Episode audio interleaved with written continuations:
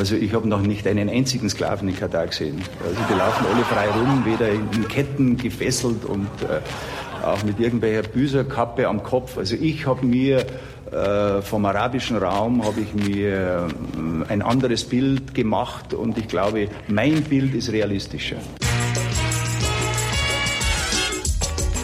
Bela, Bela, nicht so Zeug fragen und nicht von auf die Art.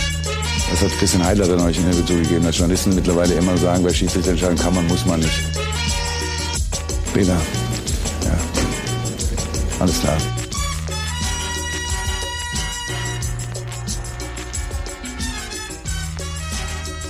Colinas Erben. Der Schiedsrichter-Podcast.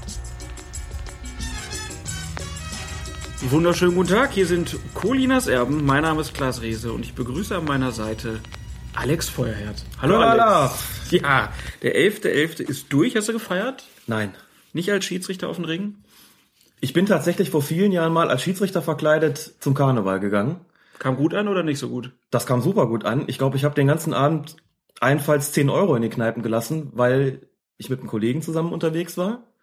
Und überall, wo wir waren in den Kneipen, haben uns Leute angesprochen und gesagt, ihr seid doch echte, ich habe da mal eine Frage oder ich habe da mal eine Geschichte oder ich habe da mal ein Erlebnis.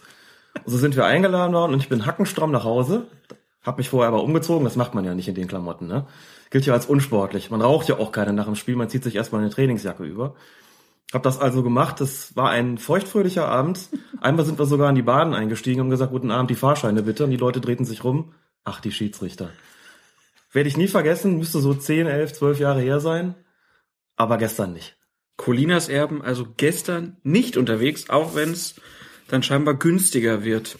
Gibt also noch Fair Play in den Kneipen. Unbedingt. Apropos Fair Play, um hier mal eine wunderbar Dellingsche Überleitung zu wählen. Wir hatten ja vorhin jetzt hier schon Franz Beckenbauer, der sich da ja über Katar äußerte. Wir springen nur in ein ähnlich organisiertes Land um die Ecke nach Saudi-Arabien. Da gab es ein Spiel zwischen tja, Nada und Itihad, würde man es auf Deutsch aussprechen. Da hat der Torwart von Nada äh, den Ball in der Hand und hat ein Problem. Denn sein Schuh ist auf und mit seinen Torwartanschuhen kann er den jetzt nicht zumachen. Er winkt dann einen Stürmer von Itihad heran, der kommt auch und will ihn auch gar nicht stören beim, äh, beim Abstoß oder so, sondern er bindet ihm den offenen Schuh zu. Also erstmal aus deiner, aus deinem Gedächtnis, hast du sowas schon mal erlebt, dass ein Stürmer einem gegnerischen Torwart die Schuhe zugebunden hat? Habe ich noch nie erlebt. Das Gegenteil auch nicht. Habe auch noch nie erlebt, dass der eine dem anderen den Schuh öffnet. Als äh, sozusagen konträre Geste zum Fairplay. Das sah auf jeden Fall sehr, sehr lustig aus. Das mit dem Schuhebinden kenne ich eigentlich nur so aus der E- und F-Jugend. Da kommen die Kurzen schon mal an und sagen, Onkel Shiri, kannst du mir den Schuh zumachen? Das habe ich alles schon erlebt, in der Tat.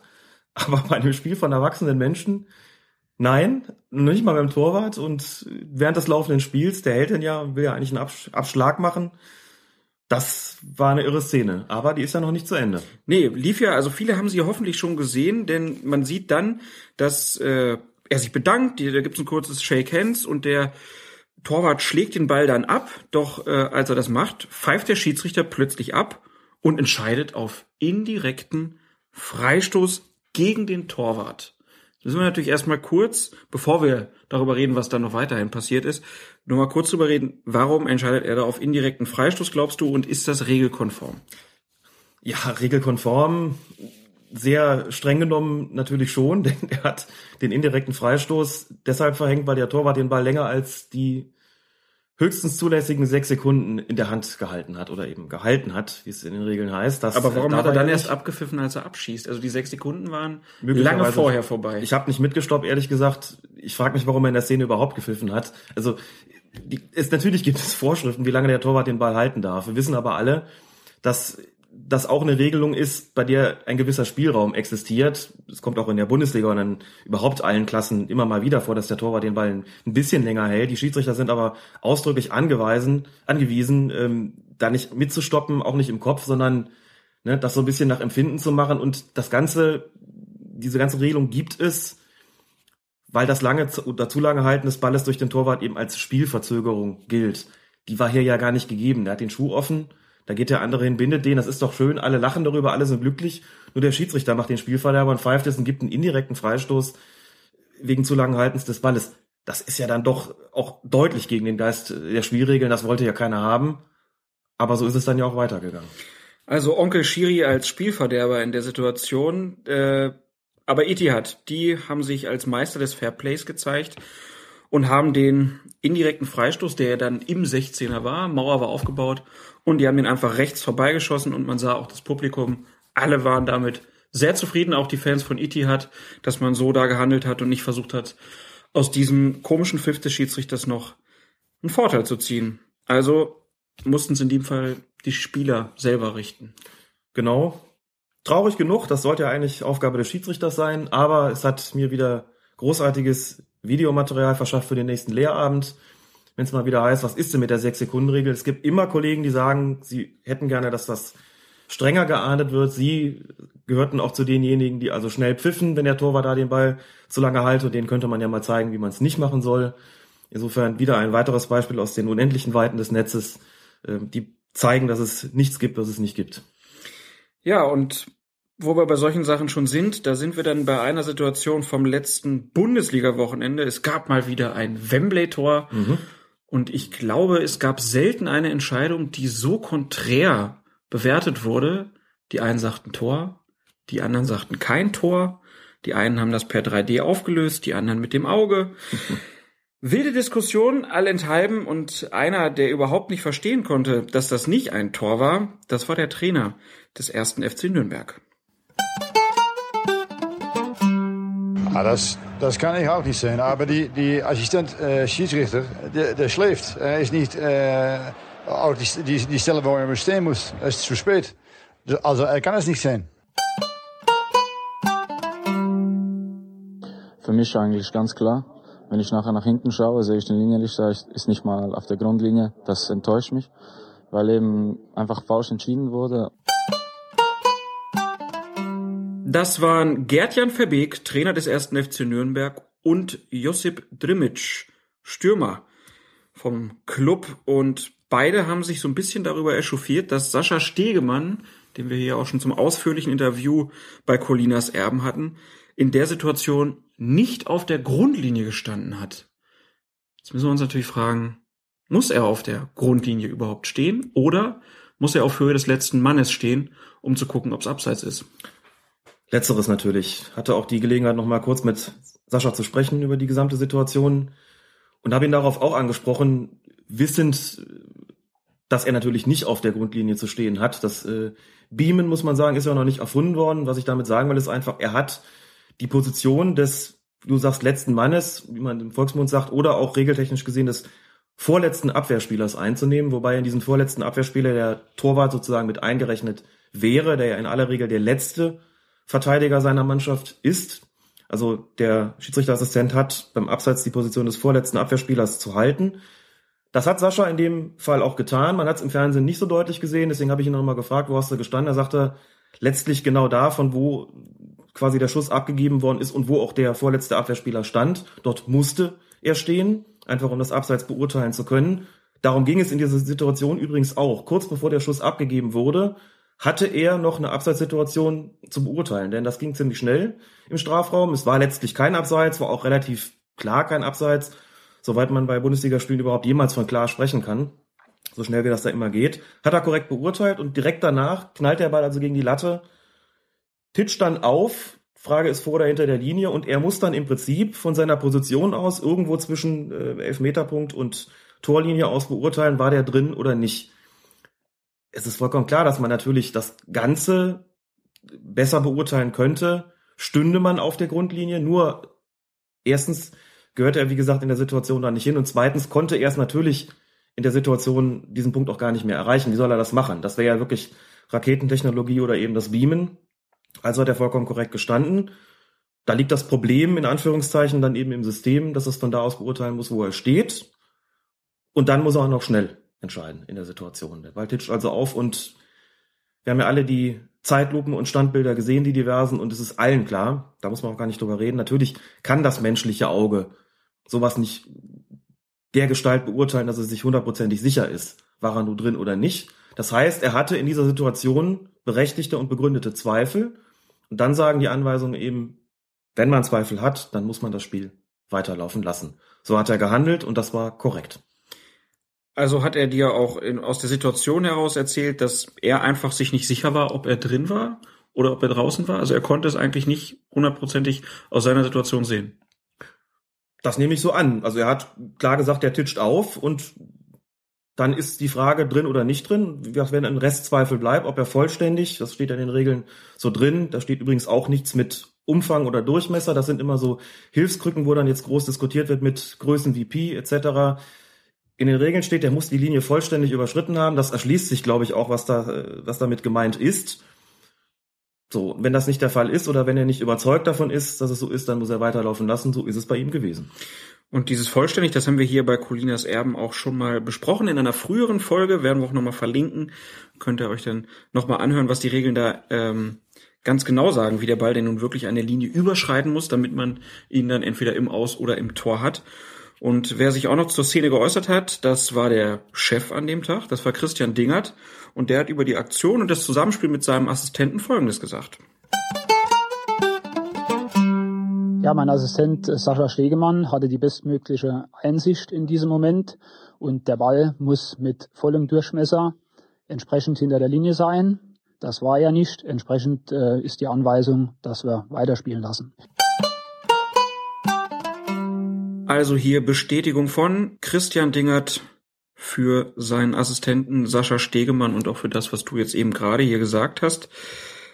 Jetzt haben wir Verschiedenes ja schon gehört zu dieser Situation und auch gelesen. Bist du überzeugt, dass der Ball nicht drin war? Es hat ja sogenannte 3D-Analysen gegeben, ausgehend von dem, äh, von dem Standbild des Fernsehens, wo dann mit technischen Hilfsmitteln das Bild so ein bisschen gedreht worden ist, dass man also sehen konnte, wo der Ball höchstwahrscheinlich am Schluss aufgekommen ist. Und wenn man das so sieht, dann gab es noch einige Millimeter, vielleicht Zentimeter, die zum vollständigen Überschreiten der Torlinie gefehlt haben. Aber kann man nicht andererseits sagen, hier wird ja nur ein Standbild vom Fernsehen sozusagen ausgewertet. Da wird nicht geguckt, was mit dem Ball ist, als er in der Luft war. Also die Zeit zwischen Latte und dem Auftreffen auf dem Boden, die ist ja in dem Punkt überhaupt nicht ausgewertet. War auch eine Frage, die uns auf Twitter äh, gestellt wurde. Es ist ja nicht entscheidend, an welcher Stelle er die Linie überschreitet, mhm. sondern es ist ja, er muss ja nur irgendwann mal im Tor sein. Von daher ist ja diese 3D-Auswertung dieses Standbildes auch noch kein letztgültiger Beweis. Wahrscheinlich kein letztgültiger Beweis weil der Ball theoretisch eine ganz seltsame Flugkurve genommen haben könnte, nachdem er die Latte berührt hat. Wir kennen ja alle die Flugeigenschaften von diesen verrückten Bällen aktuell. Richtig. Vielleicht hat er ein bisschen geflattert, genau. hinter die Linie geflattert. Das wird man nicht nachweisen können. Da muss dann aber auch gelten in dieser Situation, wenn man es nicht hundertprozentig nachweisen kann, dann ist dem Assistenten und dem Schiedsrichter ähm, da einfach zu vertrauen. Ähm, wie gesagt, im Zweifel soll er eh weiterlaufen lassen.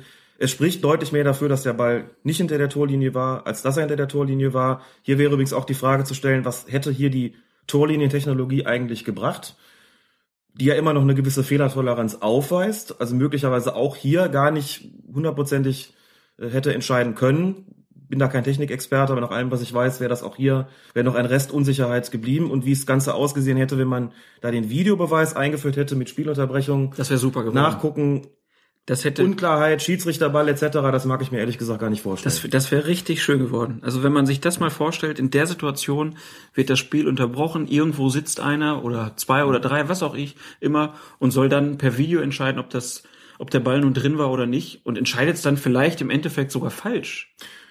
Was wäre dann los gewesen? Das könnte nämlich auch sein. Das könnte nämlich auch sein. Das bestehen bleibt ist letztlich, dass unser Freund Sascha Stegemann hier eine Entscheidung getroffen hat, die nach allem, wie es scheint, richtig gewesen ist, ist natürlich einfach auch eine schöne Sache. Muss man gar nicht drum herum reden für einen Schiedsrichter oder einen Assistenten, wenn eine, sagen wir mal, oder die auflagenstärkste Boulevardzeitung Deutschlands dir äh, quasi nachweist, dass du richtig gelegen hast. Das ist immer angenehmer als das Gegenteil. Und es ist natürlich auch letztlich besser, so ein Ding, so ein Tor nicht gegeben zu haben, wenn es keins war, als hinter damit zu leben, dass du ein Tor anerkannt hast, dass keines war. Das, wir haben schon mal drüber gesprochen.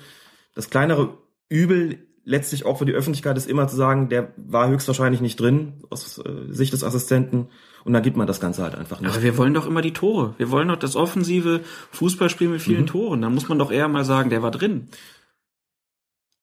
Diese Sprachregelung gibt es nicht schon gar nicht unter den Schiedsrichtern. Also da ist es tatsächlich so, äh, wenn du dir da nicht sicher bist, dann sollst du weiterlaufen lassen.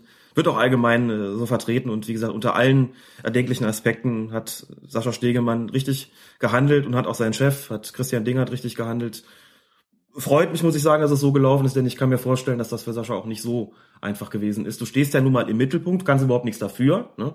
Warum macht er den Ball nicht klar rein? Alle diskutieren über dich. Genau. Josep, was war los? Warum machst du nicht einfach rein, ne? Warum machst du den nicht einfach rein? Und dann äh, muss man auch dazu sagen, dass dann, und das finde ich dann schon eine gravierendere Geschichte, dass sowohl der vermeintliche Torschütze als auch sein Trainer sich hinstellen und in einem, insbesondere beim Trainer, einen ziemlich rotzigen Ton, muss ich sagen, äh, davon sich geben, der Assistent habe geschlafen. Das geht schon tendenziell Richtung Unverschämtheit. Sascha Stegemann hat mit nicht geschlafen.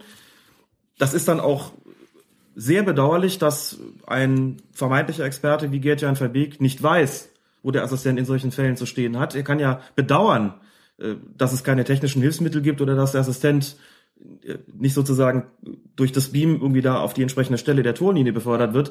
Aber was er nicht machen darf, ist ihm vorzuhelfen, hätte er gepennt. Denn das hat er ganz bestimmt nicht. Vielleicht wäre es ja eine Möglichkeit, wenn wir, man könnte das in der Europa League ja austesten, einfach noch zwei Grundlinien-Schiedsrichter dazu packen. Genau, die immer da stehen. Ja, ja. Machen wir das, das Team noch ein bisschen größer und dann ist Gerd Jan auch zufrieden.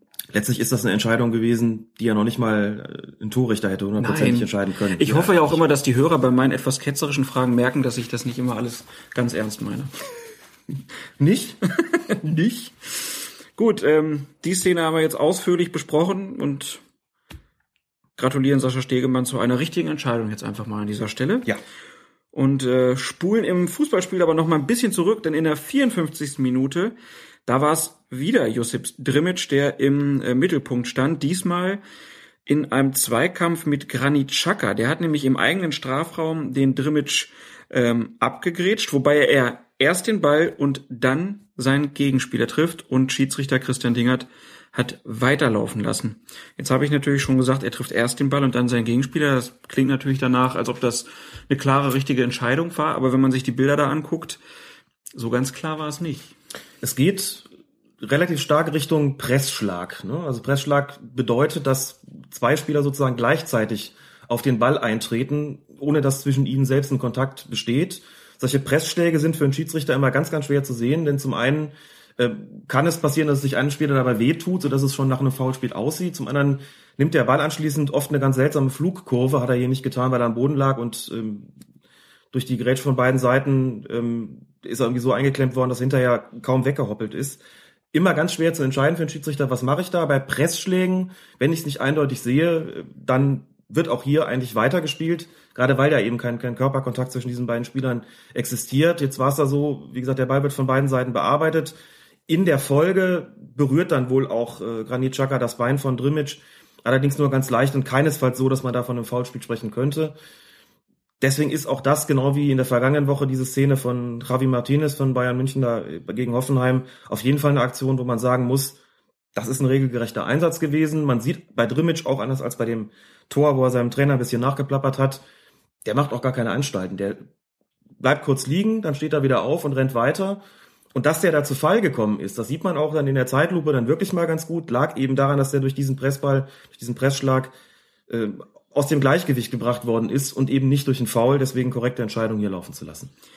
Kann ja an der Stelle vielleicht auch nochmal zum Beispiel Raphael Schäfer, den Torwart von Nürnberg, mal lobend erwähnen, der sich auch direkt mhm. nach dem Spiel da nicht so gegen den Schiedsrichter positioniert hat, sondern auch gesagt hat, zum Beispiel zu dem ähm, Wembley-Tor, naja, wir hatten da ja beim Spiel gegen Hoffenheim genau. auch einmal Glück. Da war oh, es ja. äh, Volland, der den Ball da ins Tor gebracht hat und es gab kein Tor für Hoffenheim. Also von der Sicht, ähm, da kann man mal sehen, wie man sich auch nach einem Spiel äußern kann. Wir werden im Laufe dieser Sendung da noch ein paar andere Beispiele haben. Ähm, schließen jetzt hier Gladbach gegen Nürnberg ab und wechseln zur Partie Bayern München gegen den FC Augsburg. Und da ging's. Hört ihr den Hund im Treppenhaus? Wir machen die Katze mal still, da bellt der Hund von den Nachbarn. Sympathischere Tiere. Kommen wir zur dritten Minute. Bayern München im Angriff und da gibt's dann eine Szene, Mario Mandzukic läuft auf den Torwart zu, ähm, der Torwart äh, spielt den Ball erstmal nach vorne, dann ist Javi Martinez da, spielt den Ball wieder in Richtung Tor und da muss der Torwart dann klären, weil Mandzukic noch hinter ihm ist. Und da war dann die Frage, vor allen Dingen aus dem Grund, weil aus dem anschließenden Eckball äh, das 1-0 für die Bayern entstand, hätte man hier nicht auf Abseits entscheiden müssen, weil Mario Mandzukic den Torwart bedrängt hat. Dazu muss man jetzt grundsätzlich mal sagen, dass sich ja die Abseitsauslegung, wir haben es ja schon diverse Male angesprochen, ein bisschen verändert hat. Bei dem weiten Schlag wäre zunächst mal zu beurteilen, eben hat Mandzukic ins Spiel eingegriffen in irgendeiner Art und Weise. Muss man dazu sagen, es ist ja inzwischen ja vollkommen zulässig, Bewegungen oder Gesten zu machen, die den Torwart irritieren. Das ist nicht mehr strafbar. Das war bis zur letzten Saison noch anders. Da hätte es vollkommen genügt, sozusagen da einen Schritt auf diesen Ball zuzutun und dann wäre der Torwart nachhaltig irritiert gewesen und ähm, dann hätte es eben keinen Eckstoß geben dürfen, sondern es wäre aktiv abseits gewesen. Jetzt lautet die Voraussetzung, hat er den Spieler, in dem Fall den Torwart, in einen Zweikampf gezwungen? Hat er ihn angegriffen? Das ist jetzt die Voraussetzung, damit eine Abseitsstellung aktiv ist, obwohl der Spieler den Ball nicht selbst spielt. Mandzukic hat den Ball ja nicht berührt, so, aber er geht zum Ball hin. Das, wie gesagt, an sich wäre noch nicht strafbar. Und dann ist eben die Frage, ist das schon in ein, ist das schon ein Angriff auf den Torwart, regeltechnisch gesehen? Zwingt er ihn da in gewisser Weise in eine Art Zweikampf oder zwingt er ihn da zu einer, zu einer Handlung? Das muss man bejahen. Sozusagen eine Faustregel dabei ist, wenn der Abstand zwischen diesen beiden Spielern nicht größer ist als anderthalb, zwei Meter, dann geht man in einer solchen Situation eigentlich von einem Angriff aus, von einem in einem Zweikampf zwingen aus. Das ist hier definitiv der Fall gewesen. Das sieht man tatsächlich in der Zeitlupe und aus der Hintertorperspektive mal wieder besser als äh, in der totalen und in der Originalgeschwindigkeit. Aber hier kann es keine zwei Meinungen geben. Das war ein aktives Abseits von Mandzukic. Es hätte also diesen Eckstoß nicht geben dürfen, aus dem er dann das 1-0 resultierte. Vielleicht wäre es auch so gefallen, aber es hätte aus dieser Situation eigentlich nicht fallen dürfen. Also du sagst, dass der Torwart den Mandzukic hinter sich wahrgenommen hat und deswegen... Er war vor ihm, der war nicht... Also er kam, Mandzukic kam von hinten, mhm. Ähm, zunächst mal, das war noch bei der, bei der Szene davor und dem Moment, wo Martinez nach vorne schlägt, setzt man Djukic nach, ist da aber, glaube ich, schon wieder ähm, sozusagen, also die beiden gucken sich sozusagen an. Der Torwart sieht man Djukic also von vorne kommen.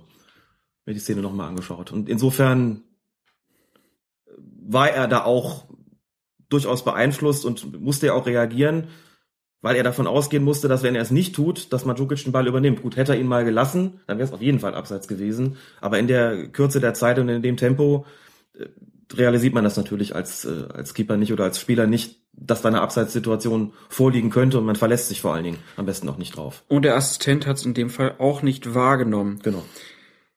Dann hatten wir noch zwei Aufreger zum Ende des Spiels. Zweimal Handspiel. Mhm. 79. Minute ist ein Ball von außen und Jerome Boateng zieht seinen Ellbogen hoch und wird am Ellbogen im Strafraum getroffen. Schiedsrichter Gagemann gibt Eckstoß für Augsburg. Richtige Entscheidung? Ich denke, es war ein Grenzfall und ein Grenzfall, in dem sich die Bayern, wie man so schön sagt, nicht hätten beschweren dürfen, wenn es einen Strafstoß gegen sie gegeben hätten. Die Heidel-Situation. Ist natürlich Blödsinn, natürlich hätten sie sich beschweren dürfen, ja, genau. Es ist so, dass Boateng den Ball kommen sieht, der aus relativ kurzer Distanz geschossen wird. Insofern, das wäre ein Kriterium, wo man eher sagen würde, je kürzer die Distanz ist, umso unwahrscheinlicher ist es, dass Absicht vorliegt. Der Arm ist natürlich zum einen nicht am Körper angelegt, zum anderen aber auch nicht wirklich ausgestreckt. Es ist auf der einen Seite eine Bewegung, die man schon mal macht mit den Armen, wenn man abspringen will. Also eine legitime Bewegung. Auf der anderen Seite winkelt er den Ellenbogen so an wo man dann, eigentlich wiederum sagt, das geht schon ein bisschen Richtung Vergrößerung der Körperfläche. Wir haben hier eine Situation, wo es ganz, ganz schwer ist zu sagen, ist das wirklich schon eine Vergrößerung? Wie weit darf, soll, muss der Arm denn abstehen, damit das strafbar ist? In der Gesamtsituation möglicherweise eine 50-50-Entscheidung. Meine Tendenz geht dann auf der Grundlage dessen, was diese Saison schon gepfiffen worden ist bei Handspielen, in die Richtung zu sagen, es hätte eigentlich einen Strafstoß geben sollen. Der zweite Fall, so viel nehme ich vorweg, der dann in der äh, Nachspielzeit kam, ist deutlicher gewesen und auch etwas anders gelagert. Aber ich meine, auch Augsburg hätte durchaus einen Strafstoß hier zugesprochen bekommen können. Denn wie gesagt, äh, der, die Mutter aller Fälle, auf, äh, nachdem, nachdem dann äh, diese Geschichte mit der Vergrößerung der Körperfläche plötzlich auch offiziell eingeführt worden ist, dieses Ding von Subotic, letzte Saison beim Spiel gegen äh, Manchester City. Das war eigentlich ein ganz ähnlicher Fall. So und der hat den seinen Arm, seinen Ellenbogen eigentlich auch ganz ähnlich gehalten. Und weil ich das für vergleichbar halte, meine ich, dass dann hier bei Boateng auch auf Strafstoß hätte entschieden werden können.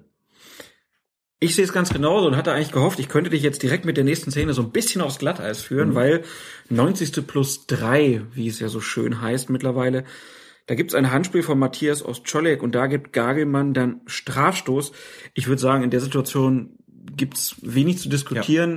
Ja. Er versucht, also ich sag mal so, auf E- und F-Jugendplätzen würde man dann noch rufen, der will doch nur sein Gesicht schützen. Ja. Ähm, und wird halt dann direkt da getroffen. Der Ball ist auch ziemlich lange unterwegs, bevor er ihn ins Gesicht bekommt. Da blieb Gagelmann keine Wahl, da musste er auf Strafstoß entscheiden. Hier ist der klassische Fall, der reißt die Hände vors Gesicht, fast schon in Torwartmanier, die haben, die Arme haben da wirklich nichts zu suchen.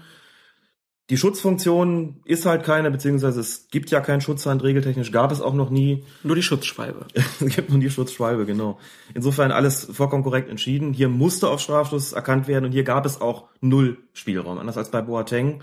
Ich hätte, wie gesagt, in beiden Fällen Strafstoß für vertretbar gehalten, beziehungsweise fand den ähm, Elfmeter für Bayern dann auch vertretbar. Aber es war schon nochmal anders nuanciert, muss man sagen. Es war bei Ostscholek auf jeden Fall deutlicher. Gut, also wie gesagt, ich hätte bei Jerome Boateng auch sofort einen Elfmeter gegeben, weil er halt den Arm aktiv nach oben zieht in der Situation. Er hätte sich da ja auch anders hinstellen können. Aber ja. gut, du hast es ja ausgelegt, was man da äh, für Bewertungsgrundlagen hat. Dann gab es ja aus dem Elfmeter, der dann gegeben wurde, das, äh, was war es, 2-0, 3-0? Das war 3-0. Das 3 zu 0 durch Thomas Müller. Und da hat sich dann der Trainer von Augsburg so richtig aufgeregt und ähm, ist dann auch auf die Tribüne geschickt worden. Der hat ja dann gesagt, also bei uns geht's auch um die Tordifferenz und da gibt man in der 93. Minute nicht so einen Elfmeter. Was sagen wir zu dieser Argumentation? Darüber muss man, glaube ich, nicht groß das diskutieren. Machen wir jetzt mal. Komm. das ist sein legitimer Standpunkt. Das ist ihm natürlich ein 0 zu 2 lieber als ein 0 zu 3. Ich weiß, wie gesagt, bis heute nicht, was er dem Schiedsrichter genau gesagt hat. Weinziel sagte, er wolle erstmal den Spielbericht schauen um dort nachzulesen, was er eigentlich gesagt hat, nach Ansicht des Schiedsrichters oder des vierten Offiziellen, wohl eher. Kagelmann wird es wohl nicht gehört haben auf die Entfernung. Tatsache ist da jedenfalls auch, ob äh, 45., 72. oder 93. Minute, wenn so, ein, so eine Form von ungebührlichem Protest vorliegt, dass der Schiedsrichter der Ansicht ist, der darf nicht länger im Innenraum verweilen, dann muss er ihn auf die Tribüne schicken, auch dann, wenn eben nur noch wenige Sekunden zu spielen sind. Und das Argument, so ein kann man doch nicht geben in der 93. Minute, ist natürlich schon deshalb falsch, weil hier auch überhaupt kein Spielraum existiert hat. Lustigerweise war es auch da so, ich habe das Spiel komplett gesehen, hatte gar keinen Strafstoßverdacht, ehrlich gesagt. Das sah zwar ein bisschen komisch aus, wie der Ball da abgefälscht worden ist, aber als der Strafstoß pfiff, habe ich gedacht, huch, was jetzt? Und da kommt die Wiederholung und dann sieht man, alles richtig gemacht. Minute, egal. Minute egal. Ähm, damit war es dann aber auch noch nicht vorbei. Also nach dem Spiel ging der Ärger dann nochmal so richtig weiter, weil sich die Augsburger über den Umgangston auf dem Platz beschwert haben. Und zwar heißt es da, dass Peter Gagelmann mit beiden Mannschaften unterschiedlich umgegangen sein soll. Da wird zitiert Manager Stefan Reuter, der sagt, wenn ein Schiedsrichter zu einem Spieler sagt, verpiss dich, ich finde, das hat auf dem Platz nichts zu suchen. Und Matthias Ostscholek wird mit den Worten zitiert, ich finde es schon ziemlich komisch, wenn der Schiedsrichter mit den Spielern unterschiedlich umgeht, wenn er sich mit den Bayern-Spielern komplett normal unterhält und wir fast schon beleidigt werden und er uns dann wegschickt und anschnauzt. Reuter hat dann auch geschrieben, er will da auf jeden Fall mal beim DFB anklopfen und fragen, was das denn soll. Presse hat natürlich auch drüber berichtet. Wir haben jetzt hier mal exemplarisch den äh, Tagesspiegel äh, rausgegriffen, der sich mit dem Fall befasst hat. Da heißt es, es ist nicht das erste Mal, dass das Auftreten des Bremers Gagelmann Kritik hervorruft. Nach dem 1 zu 1 des Hamburger SV in Nürnberg im April 2012 hatten beide Parteien über Gagelmann geklagt. Ihr verliert heute sowieso und dass sich überhaupt so ein Spiel pfeifen muss, soll Gagelmann zu HSV-Profis gesagt haben. Nürnbergs Torwart Raphael Schäfer berichtete, Gagelmann habe das Spiel als Dreckskick bezeichnet und die Entscheidung, nur eine Minute nachspielen zu lassen, mit dem Satz begründet, seid froh, dass es vorbei ist. Es gibt natürlich die Diskussion jetzt auch in den Medien. Ähm, Helmut Krug als äh, Schiedsrichterfunktionär war jetzt gestern ziemlich ausführlich bei Sport 1, war da in der Spieltagsanalyse, da hat man nicht über den Fall gesprochen, aber bei Sport 1 FM, da war Helmut Krug auch im Interview und hat zu dieser Situation und zu den Vorwürfen Folgendes gesagt. Kann es mir nicht vorstellen. Und ich weiß nicht, äh, was dort auf dem Platz abgelaufen ist. Ich weiß aber, dass die vier Unparteiischen untereinander eben verdrahtet sind, dass jeder hört, was der andere sagt. Und von daher halte ich es schon, von daher schon für ausgeschlossen, dass ein Schiedsrichter sich dort derart benimmt und möglicherweise auch eine Mannschaft unterschiedlich behandelt. Ich halte es für ausgeschlossen. Die Gemengelage haben wir jetzt dargestellt. Wir wissen, was die Augsburger sagen. Wir wissen, dass es da eine gewisse Vergangenheit von Herrn Gagelmann gibt und wir haben gehört, was Helmut Krug zu der Situation sagt. Wir dröseln das Ganze jetzt erstmal so ein bisschen auf. Alex, hast du schon mal zu einem Spieler auf dem Feld gesagt, verpiss dich? Ja, habe ich und auch nicht Warum machst du sowas? Vielleicht ein paar Anmerkungen dazu. Vielleicht auch noch mal kurz was zu dem, zu dem Statement von Helmut Krug. Gestern die Spieltagsanalyse gesehen bei Sport 1. Hat mir ganz ausgezeichnet gefallen. Nicht nur wegen Helmut Krug, der das mal wieder vorzüglich gemacht hat, gut erklärt hat, alles nachvollziehbar gemacht hat, sondern auch, weil Thomas Helmer und Thomas Strunz sehr, sehr gut vorbereitet gewesen sind. Es war eine Top-Sendung, aus der man eine Menge lernen konnte. Ich finde auch das Interview, das Helmut Krug Sport 1 FM gegeben hat, nachdem er offensichtlich die ganze Sportredaktion da, nein, ist ja dann auch äh, ein Sportsender, die ganze Redaktion da geschult hat in Regeldingen, grundsätzlich gut, aber dies, den Ausschnitt, den wir da gehört haben gerade, das war schon ein ziemliches Rumgeeier, muss man sagen. Irgendwie war das so ein bisschen, ja, kann ich mir nicht so richtig vorstellen, dass das passiert ist und mh, also das passt jetzt nicht so in mein Paradigma von Schiedsrichtern. Also wir können hier ein bisschen offener sprechen und ich kann das auch machen äh, als Schiedsrichter. Natürlich muss er als DFB-Funktionär auch sagen, das gehört sich nicht als Schiedsrichter, als Autoritäts- und Respektsperson sozusagen so mit den Spielern zu reden. Das ist grundsätzlich natürlich richtig. Als Schiedsrichter hat man Spieler nicht zu beleidigen. Jetzt muss man dazu sagen, Fußball ist ein Sport und auf dem Platz geht's halt schon mal ein bisschen rauer zu, auch im Ton. Und da gibt es auch schon mal Situationen, erstmal nur ganz grundsätzlich. Wir haben das schon, schon mal angesprochen gehabt vor, vor etlichen Folgen und auch einfach erklärt, ne, was da auf dem Platz passiert, bleibt eigentlich auch auf dem Platz. Ähm, aus eigener Erfahrung, da passiert eine ganze Menge. Da passiert von Spielerseite aus eine ganze Menge, wofür es nicht immer zwingend eine Karte gibt weil man als Schiedsrichter sich vielleicht entschließt, ich sage das einfach mal so, die Sprache der Spieler mitzusprechen. Das kann man kritisieren und sagen, das darf man aber doch nicht tun. Man kann aber auch sagen, der Schiedsrichter hat taktische Mittel, auch in dem Punkt, die hat er anzuwenden. Und wenn ich unterschiedliche Charaktere auf dem Platz habe, und das habe ich ja in der Regel, nein, nicht in der Regel, sondern immer, dann habe ich vielleicht auch unterschiedliche Mittel, Spieler, die in irgendeiner Form aufgebracht sind, protestieren, die renitent sind, zur Raison zu bringen. Der eine braucht vielleicht wirklich die beruhigende Ansprache, der andere braucht einen Einlauf, wie man so schön sagt. Der eine braucht es ein bisschen sachlicher und mit will gesiezt werden und der nächste, der braucht vielleicht ein bisschen das Ganze etwas, etwas derber und braucht auch ein Du. Da kann man nicht so ohne weiteres eine Linie festlegen und sagen, bei dem Typ muss man das so und so machen und bei dem anderen so und so. Das ist so eine Geschichte, die ergibt sich zu einem großen Teil aus der Erfahrung, die man als Schiedsrichter im Laufe der Zeit mit den Spielern macht. Man lernt so seine Pappenheimer kennen, wie man das so schön sagt. Und da kann schon auch mal sein, dass man einen dabei hat, der eine deutliche Ansage versteht und auch eine, die heißt, weißt du was, verpiss dich. Der überhaupt nicht zuckt und auch nicht muckt und auch nichts sagt, sondern nur weiß, ich bin gerade ohne Karte davon gekommen. Ich glaube, ich verpiss mich jetzt mal am besten. So. Das ganz grundsätzlich.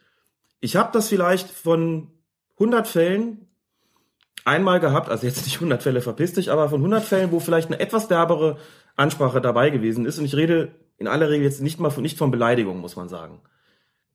Das läuft schon in aller Regel unterhalb dieser, dieser Grenze. Sagt, komm, schleich dich. So, halt jetzt den Mund. Oder einfach sowas, was jetzt nicht besonders freundlich ist, aber die Grenze noch nicht überschreitet. Hab's vielleicht ein, zweimal gehabt, dass ein Spieler dann nach draußen gerufen hat, Trainer, darf der Schiri so mit mir reden? Und dann bin ich hingegangen, hab gesagt, du kannst auch eine Karte haben, das ist kein Problem, wir können das anders regeln. Ich hab dir die Chance gegeben und wenn du jetzt weinst, dann ziehen wir andere Seiten auf. Kein Problem für mich. Um einfach deutlich zu machen, mach die Taktik mit, dann sind wir uns beide hier einig und ansonsten läuft die Sache halt hier anders. So. Das mal vorneweg. Es ist natürlich ein Problem, wenn hinterher sowas passiert wie jetzt das, was die Augsburger gesagt haben. Das ist unangenehm für einen Schiedsrichter. Ich muss dazu Folgendes sagen. Ich habe das Spiel, wie gesagt, ganz gesehen. Und während des Spiels gedacht, der Gagelmann diskutiert verdammt oft mit den Augsburgern oder anders gesagt, er hat verdammt oft die Augsburger am Hals. Das war in aller Regel in Situationen, wo er kleinere Fouls abgepfiffen hat. Kleinere Fouls, die aber wo seine Entscheidung, wenn das dann in der Zeitlupe kam, jeweils bestätigt wurde. Ne? Also Ribéry, klar fällt der manchmal auch ein bisschen schneller. Und dann siehst du die Zeitlupe und stellst fest, der Mann hat korrekt entschieden. Und die Augsburger haben für meinen Geschmack relativ viel lamentiert. Sodass ich als Zuschauer davon ausgegangen bin, die gehen ihm schon ein bisschen auf die Nerven. Und dann wird die Ansprache irgendwann auch mal deutlicher. Dann heißt es eben nicht mehr, jetzt gehen Sie mal weg oder jetzt hören Sie doch mal auf damit. Dann kommt vielleicht irgendwann auch mal ein Satz, der unschön ist und von dem es eigentlich besser ist, wenn er vielleicht ungesprochen äh, geblieben wäre. Und dann kommt hinterher auch so ein bisschen eine Klage, wenn das Spiel verloren gegangen ist. Aber wie gesagt, alles in allem, da wird ein rauer Ton bevorzugt. Normalerweise bleibt es auf dem Platz. Gagelmann war nicht der Erste und ist nicht der Einzige, der da auch sicherlich mal ein bisschen deutlicher wird. Hier hat er möglicherweise was Ziel hinausgeschossen. Kann ich nicht beurteilen, muss ich sagen. Die anderen Aussagen, die der Tagesspiegel da zitiert, die in der Vergangenheit gefallen sein sollen, auch da kann ich mir durchaus einen Kontext vorstellen, wo ich sage, so schön ist das nicht. Ne? Wenn man eine nette Situation hat auf dem Platz und sagt dann, ach komm, ihr verliert doch heute sowieso. Das kann flapsig gemeint sein. Und wenn es dann später ein bisschen blöder wird, dann denkt sich der Spieler vielleicht, jetzt kontextualisiere ich das Gesagte nochmal ganz anders und beschwere mich hinterher bei den Medien und sagt, der hat zu uns gesagt, ihr verliert das doch sowieso. Und gleich klingt es ganz anders. Also jeder Satz für sich genommen kann eine Bedeutung haben, wo man sagt, das geht schon durch, es geht schon klar, es geht schon okay. Und es kann einen Kontext geben, wo du sagst, das darf man nicht sagen. Mhm. So. Ende des kleinen Exkurses, da ist mir manchmal auch ein bisschen zu weinerlich, wie damit umgegangen wird. Die Spieler sind da auch keine Lämmer. Und wenn sie vom Schiedsrichter da mal einen zurückkriegen, meine Güte, also das, ähm, da würde ich grundsätzlich ja sagen, da muss man jetzt nicht, äh, das muss man nicht zu hoch hängen. War auch ganz interessant. Am Sonntag gab es ja wieder diese Gesprächsrunde ähm, im Fernsehen hier mit äh, Fußball, äh, Krombacher Runde heißt es, genau. Da haben sie auch gesagt, da, da, da saßen Allofs und äh, wer war da noch? Ich glaube, Helmer war noch da mhm. und irgendwie noch und die sagten auch alle so, also was auf dem Platz so erzählt wird, sie würden sich da nicht drüber wundern, dass ja. sowas überhaupt mal kommt. Ähm, jetzt gibt es aber zwei Sachen, die wir nochmal besprechen müssen. Also erstmal dieser Vorwurf, naja, der hat mit den Bayern ganz anders geredet als mit uns. Ist das dann unglücklich oder ist das ein Fehlverhalten vom Schiedsrichter? Das muss weder das eine noch das andere sein, jedenfalls nicht zwangsläufig. Auch da muss ich dazu sagen, nochmal ausgehend davon, dass ich bemerkt hatte, dass der im Spiel relativ häufig mit, mit den Augsburgern da im, im Zwiegespräch war. Auch da kann es gut sein, dass wenn du eine Mannschaft hast, die eben sich sehr oft bei dir beschwert, dass die einen anderen, eine andere Ansprache benötigt grundsätzlich, als eine Mannschaft, die dir gar keine Probleme macht. Dass das hinterher dann so gewertet wird, dass er mit den Spielern unterschiedlich umgegangen sei, also quasi unterschiedlich wertig, ist natürlich nicht besonders glücklich, aber taktisch kann es sehr wohl nötig sein. Ich kenne es, wie gesagt, sehr ausführlich aus dem Amateurfußball, da hast du es öfter. Die einen gehen dir wirklich über 90 Minuten, auf Deutsch gesagt, auf den Sack. So. Und da kannst du nicht die ganze Zeit genauso freundlich bleiben wie zu den anderen, die vielleicht anders mit dir umgehen. Du musst dir, je nachdem, was für Spieler du vor dir hast, wie der Spielcharakter ist, wie der Spielverlauf gewesen ist, etc. pp, überlegen, was mache ich. Du wendest deine Taktik an und das kann eben schon mal bedeuten, dass ich mit den einen anders reden muss als mit den anderen, ohne dass das deshalb eine Ungleichbehandlung ist im Sinne einer Benachteiligung. So war es ja gemeint. Sie fühlten sich ja benachteiligt dadurch. Sagt, also es kommt so ein bisschen so rüber, wir die kleinen Augsburger, mit uns macht er die Wutz und äh, beschimpft uns und beleidigt uns und schickt uns weg. Und da die großen Bayern, da traut er sich nicht ran. So kommt es rüber. Aber so wie ich das Spiel beobachtet habe, würde ich zum einen sagen, er hat die Augsburger keineswegs benachteiligt und zum anderen, die Augsburger haben sich für meinen Geschmack unverhältnismäßig oft über Entscheidungen beschwert, die korrekt waren und die für mich auch eindeutig waren. Und deshalb würde ich das Ganze doch sehr stark relativieren und es auch nicht wirklich unglücklich finden müssen. Haben wir den ersten Punkt abgearbeitet. Mein zweiter Punkt wäre jetzt, dass man ja vielleicht auch so ein bisschen überlegen könnte, handelt es sich jetzt langsam auch über die neue Spielergeneration, die sich ja von den Trainern schon nicht alles gefallen lässt? Haben wir dasselbe Problem jetzt langsam vielleicht auch auf den Plätzen, dass sie es auch nicht mehr so schön finden, wenn sie halt von Schiedsrichtern, Gagelmann ist schon lange dabei, ja. die noch eine andere Schule haben, jetzt vielleicht auf dem Platz so angegangen werden. Gutes Argument. Ganz ohne Zweifel ein gutes Argument. Ähm, auch da vielleicht eine, eine Analogie aus dem Amateurbereich. Wenn ich jetzt als Schiedsrichter Beobachter am Wochenende auf die Plätze gehe, treffe ich relativ häufig Trainer, die zur Zeit, als ich noch in Verbandsliga, Oberliga unterwegs gewesen bin, noch Spieler waren. Und habe mit denen auch das ein oder andere Gespräch wie sieht's denn heute aus? Da kommt dann manchmal so ein bisschen das, das kumpelhafte, ach, früher war es irgendwie schöner, was dann halt so ein bisschen ist in dem ganzen Romantizismus, ne?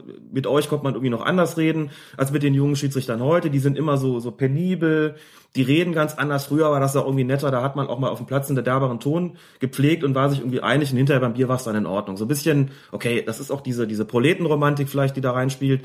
Aber, ähm, du hast vollkommen recht, das ist durchaus eine Erklärung dass man heute eben eine andere Spielergeneration hat, die diesen äh, Ton, diesen Stil nicht kennen, die dem auch nichts abgewöhnen, abgewinnen können. Ähm, und deswegen möglicherweise auch sich fast schon sowas wie, das ist jetzt ein sehr großes Wort, so eine Art Generationenkonflikt dazu trägt zwischen Gagelmann, der etwa mein Alter, das ist glaube ich Mitte 40, und Spielern, die Anfang 20 sind, also da, wo man schon fast in den Bereich kommt, da könnte es der Vater sein und der einfach nochmal tatsächlich eine ganz andere Spielergeneration kennt. Da hast du vollkommen recht. Und das mag auf jeden Fall Konfliktstoff sein. Wenn dem so sein sollte, ist das sicherlich eine Sache, die angesprochen gehört. Man müsste mal mit den ganzen anderen alten, in Anführungszeichen, Sprecher, Kinnhöfer beispielsweise, Meier, wie die sprechen. Bei Kinnhöfer denke ich auch, der ist einem äh, derberen Ton bisweilen auch nicht abgeneigt, ne, so aus dem Pott. Man kennt die Schnauze, die er da irgendwie hat und ich weiß auch, dass er da auch nicht immer freundlich ist äh, zu den Spielern. Und man müsste auch mal gucken, wie reden eigentlich die jüngeren Schiedsrichter in der Bundesliga mit den Spielern? Haben die da sozusagen schon ein ganz anderes Level und reden die anders miteinander? Und ist das eine Form von Konfliktpotenzial, das mal bearbeitet gehört?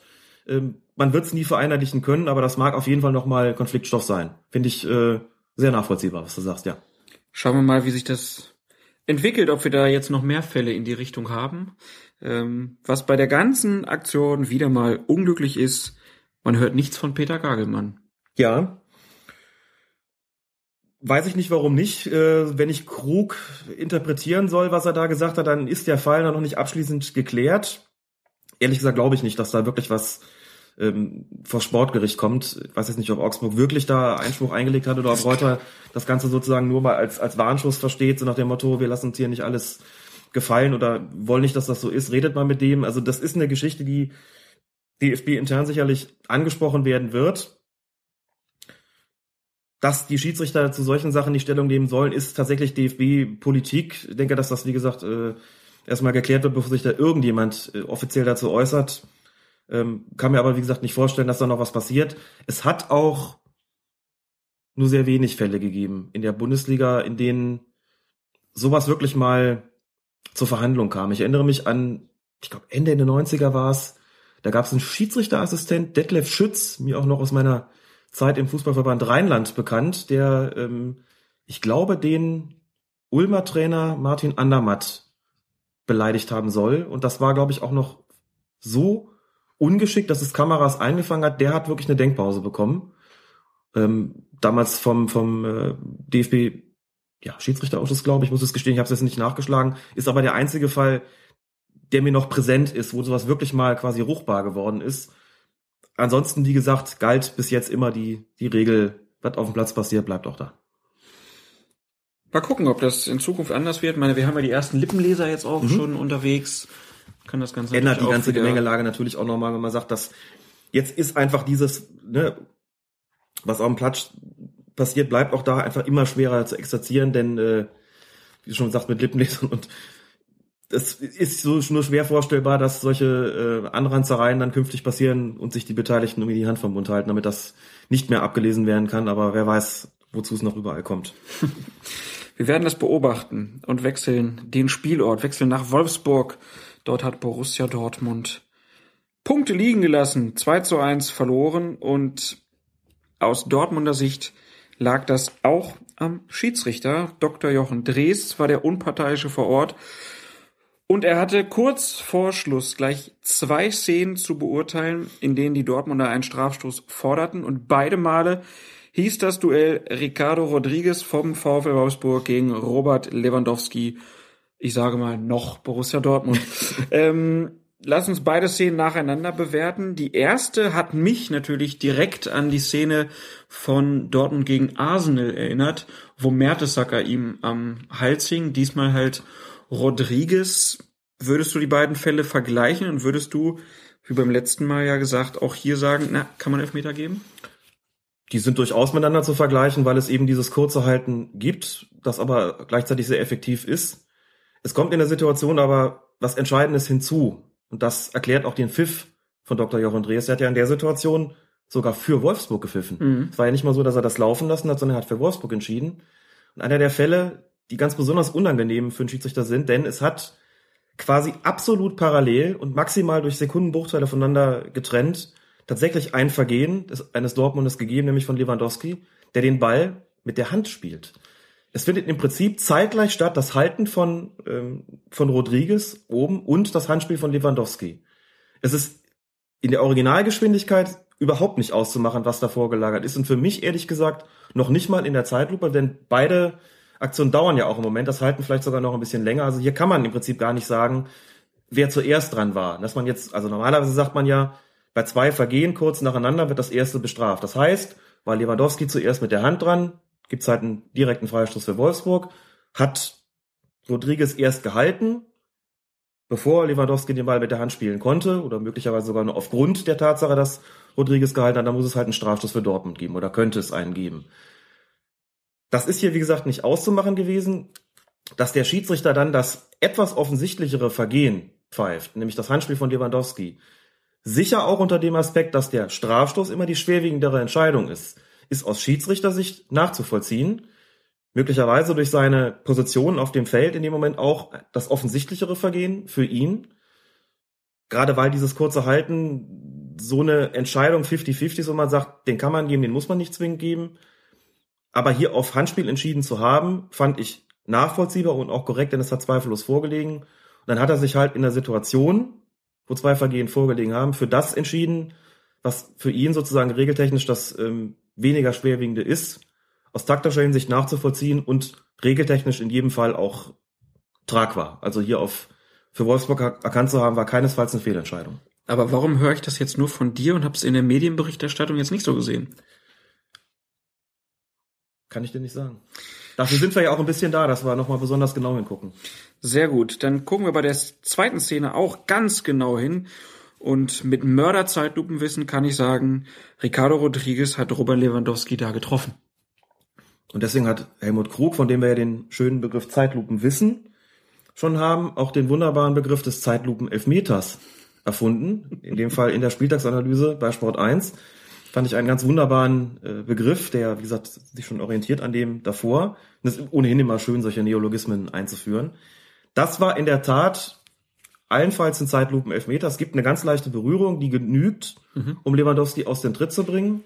Auch da muss man sagen, in dieser Spieltagsanalyse haben sich Strunz und Krug unterhalten. Strunz hat sinngemäß gesagt, ich habe schon im Originaltempo gesehen, dass da was gewesen ist. Oh. Daraufhin hat Krug gesagt, dann gucken wir uns die Szene noch mal im Originaltempo an und hat dann für meinen Geschmack vollkommen zu Recht zu Strunz gesagt, und das willst du gesehen haben, dass da ein Foul war?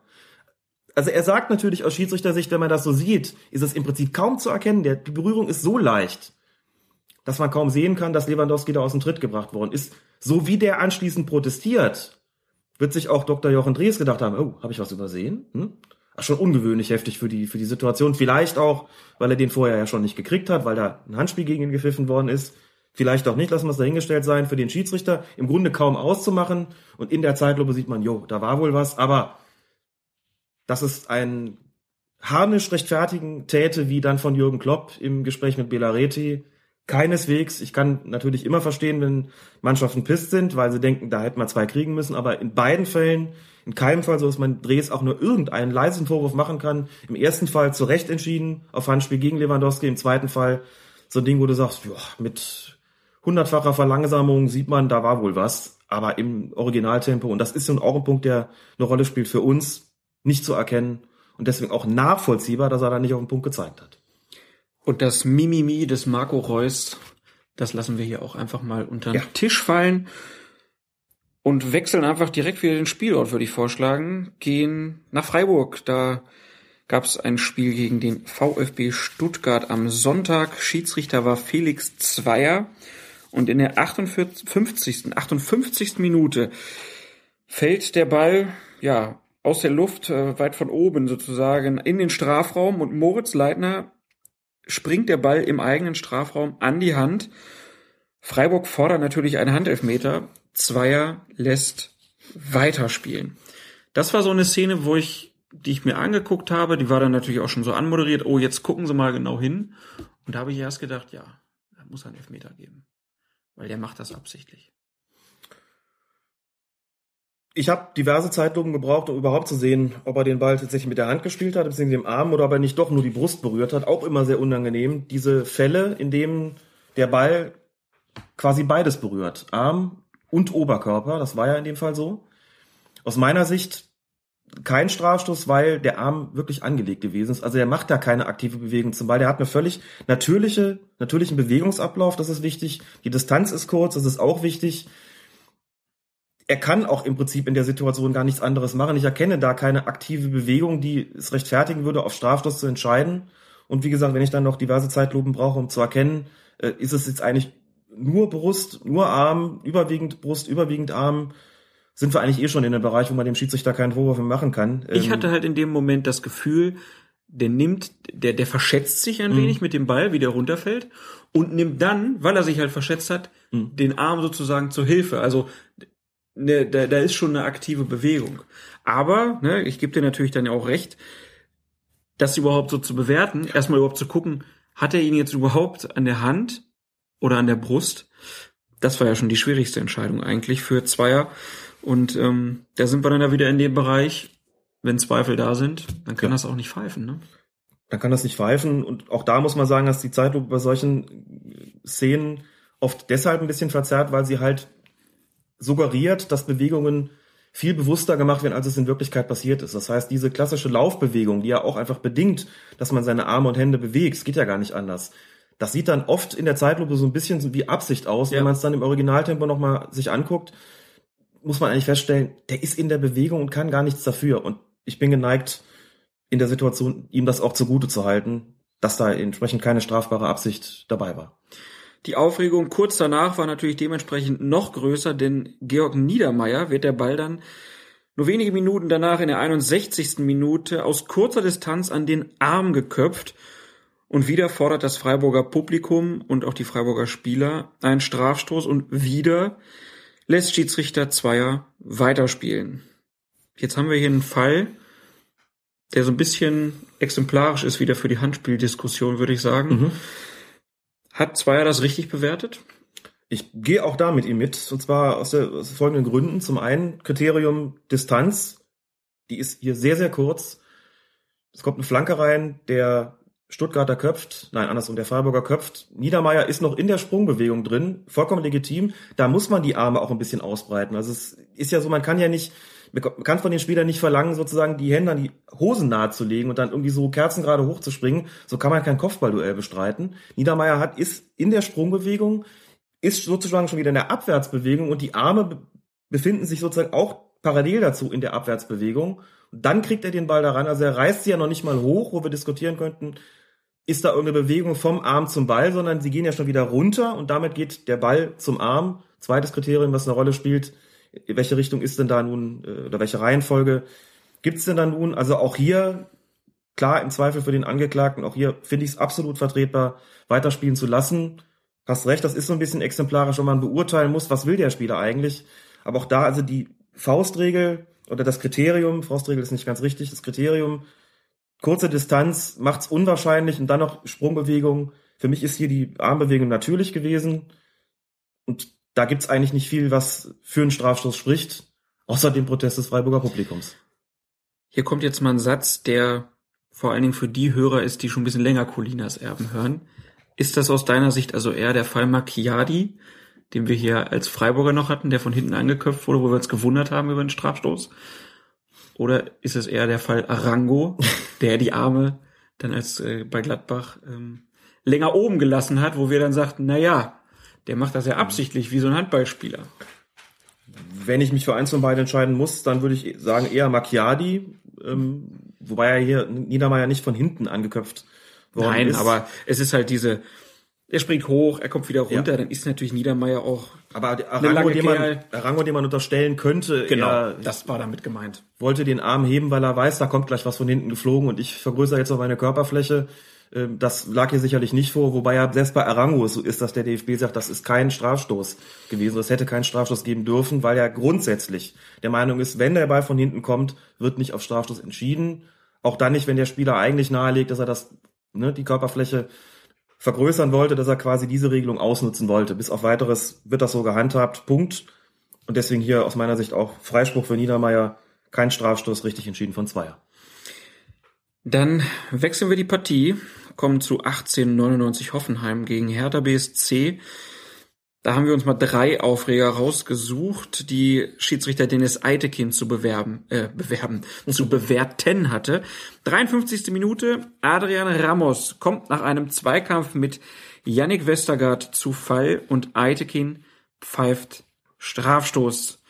Und hier haben wir den schwierigen Fall für den Schiedsrichter. Wir haben einen Kontakt zwischen Westergaard und Ramos, das ist unstrittig, den sieht man. Aber jetzt kommen wir zur schwierigen Frage: War Westergaards Einsatz wirklich ursächlich für Ramos Faller?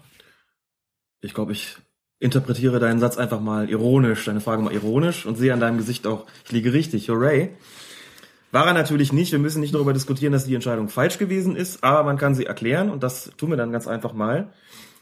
Eitekin ist mit Sicherheit davon ausgegangen, dass es einen Kontakt am Fuß gegeben, gegeben hat, denn das, was da oben passiert, dieser, dieses leichte Halten, war niemals ursächlich für diesen Fall. Also muss er sich schon gedacht haben, da war unten was. Das Ganze resultierte aus einer, ähm, tja, Aktion, die es seitens äh, von 1899 Hoffenheim gegeben hat. Es gab einen leichten Ballverlust in der Verteidigung. Man sieht, wenn man das sozusagen noch ein paar Sekunden zurückspult, sieht man ganz gut, Hoffen, äh, Hoffenheim ist im Ballbesitz. Eitekin ist im Mittelfeld positioniert, rechnet mit einem weiten Schlag nach vorne, ich glaube vom Torwart meine ich.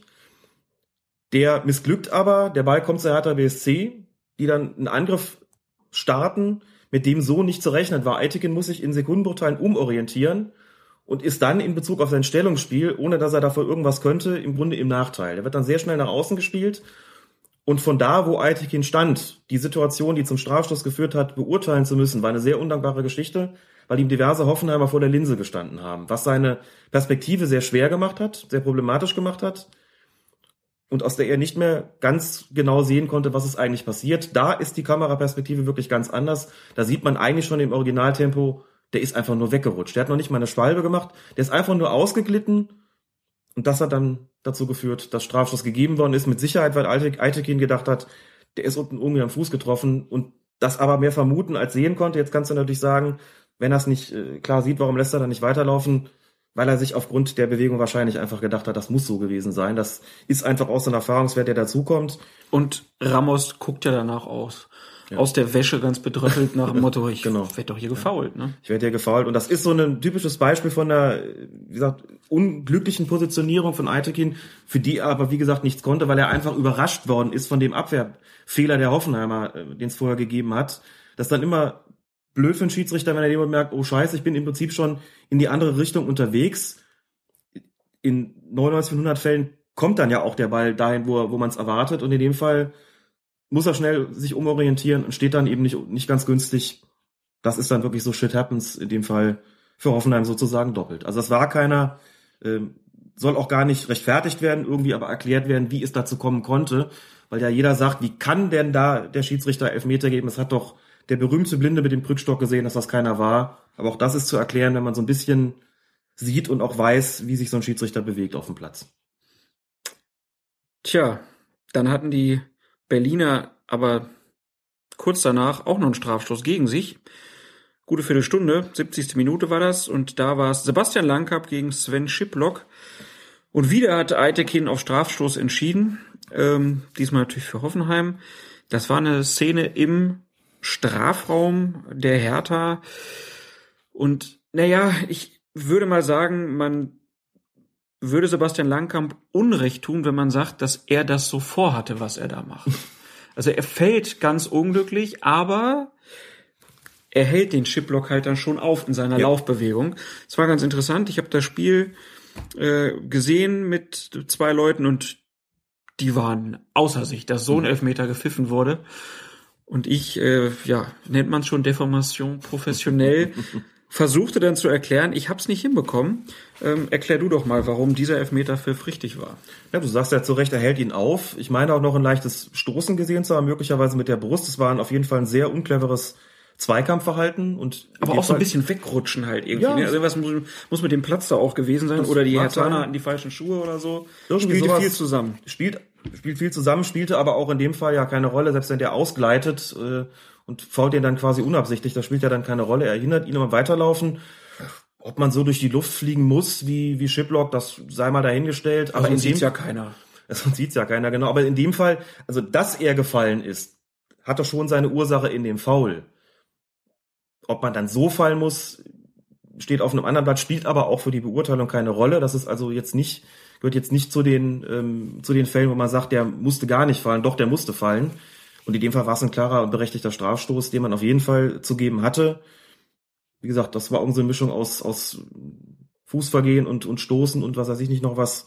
Da kamen vielleicht mehrere Sachen zusammen, dann mag der Platz noch eine Rolle gespielt haben, aber ändert alles nichts daran, der war in jedem Fall vertretbar.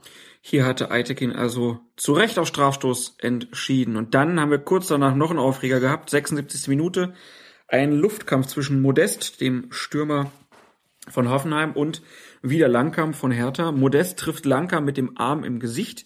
Langkamp spielt den Ball mit der Hand und Eitekin entscheidet auf Foul von Modest. Jetzt habe ich das natürlich in der Reihenfolge vorgelesen, dass jeder schon weiß, was du sagen wirst. Ähm, sag ich aber, naja gut, aber das schwere Vergehen, das war ja nur das mit der Hand. Soll auch Strafstoß entscheiden. Wenn man diese Situation jetzt vergleicht mit dem mit der ersten vermeintlichen Strafstoßsituation bei Wolfsburg gegen Dortmund, Mhm. wo wir ja gerade festgestellt haben, dass im Prinzip zwei Vergehen völlig parallel zueinander stattgefunden haben. Das Halten oben und das Handspiel von Lewandowski. Ist der Fall hier dann doch etwas klarer. Man sieht also, wie die beiden in den Luftkampf gehen. Langkamp auch mit erhobenen Händen. Diskutieren wir jetzt erstmal gar nicht darüber, ob noch Sprungbewegung oder nicht, weil es letztlich deswegen keine Rolle spielen wird, weil Modest im Runterkommen Langkamp im Gesicht trifft mit seinem Arm. Und das ist hier klar das erste Vergehen. Und erst danach spielt Langkamp den Ball mit der Hand. Das sind zwar auch nur Sekundenbruchteile, aber hier kann man in der Zeitlupe ohnehin, aber auch schon in der Originalgeschwindigkeit relativ gut erkennen, erst kommt das Foul, erst kommt sozusagen das, äh, der Arm, ist der Arm im Gesicht von, von Langkamp und dann kommt das Handspiel. Und insofern ha- haben wir hier eine klare Vorzeitigkeit und da muss das erste Vergehen geahndet werden und das war das Foulspiel von Modest. Insofern war die Entscheidung, hier Freistoß für Hertha zu geben von Altekin absolut korrekt. Also hat Dennis Eitekin doch nicht so viel falsch gemacht, wie man hinterher so lesen konnte.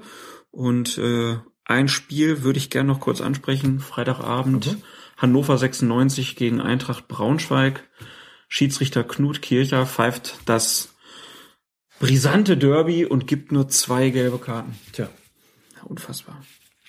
Aber da sieht man, ne, ich meine, das ist ja auch wohl begründet, Knut Kircher zu solchen Spielen zu entsenden. Das, äh, was da im Vorfeld alles, alles kam an Befürchtungen, an Erwartungen an dieses Spiel, ähm, das war ja schon ziemlich heftig. Und dass man dann einen Schiedsrichter schickt, bei dem eigentlich ziemlich klar ist, dass er das Spiel im Griff haben wird, das liegt nahe. Das ist natürlich auch eine sinnvolle Ansetzung, aber wir haben Knut Kircher hier schon oft gefeiert und ich meine auch zu Recht und auch bei dem Spiel, nach allem, was ich weiß, habe leider auch nur kurze Ausschnitte gesehen davon, äh, muss er das ganz vorzüglich gemacht haben.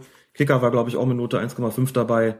Ist für solche Spiele einfach immer der richtige Mann. Ich musste mir ja leider das ganze Spiel angucken. es war Ort, wirklich, es war nicht schön.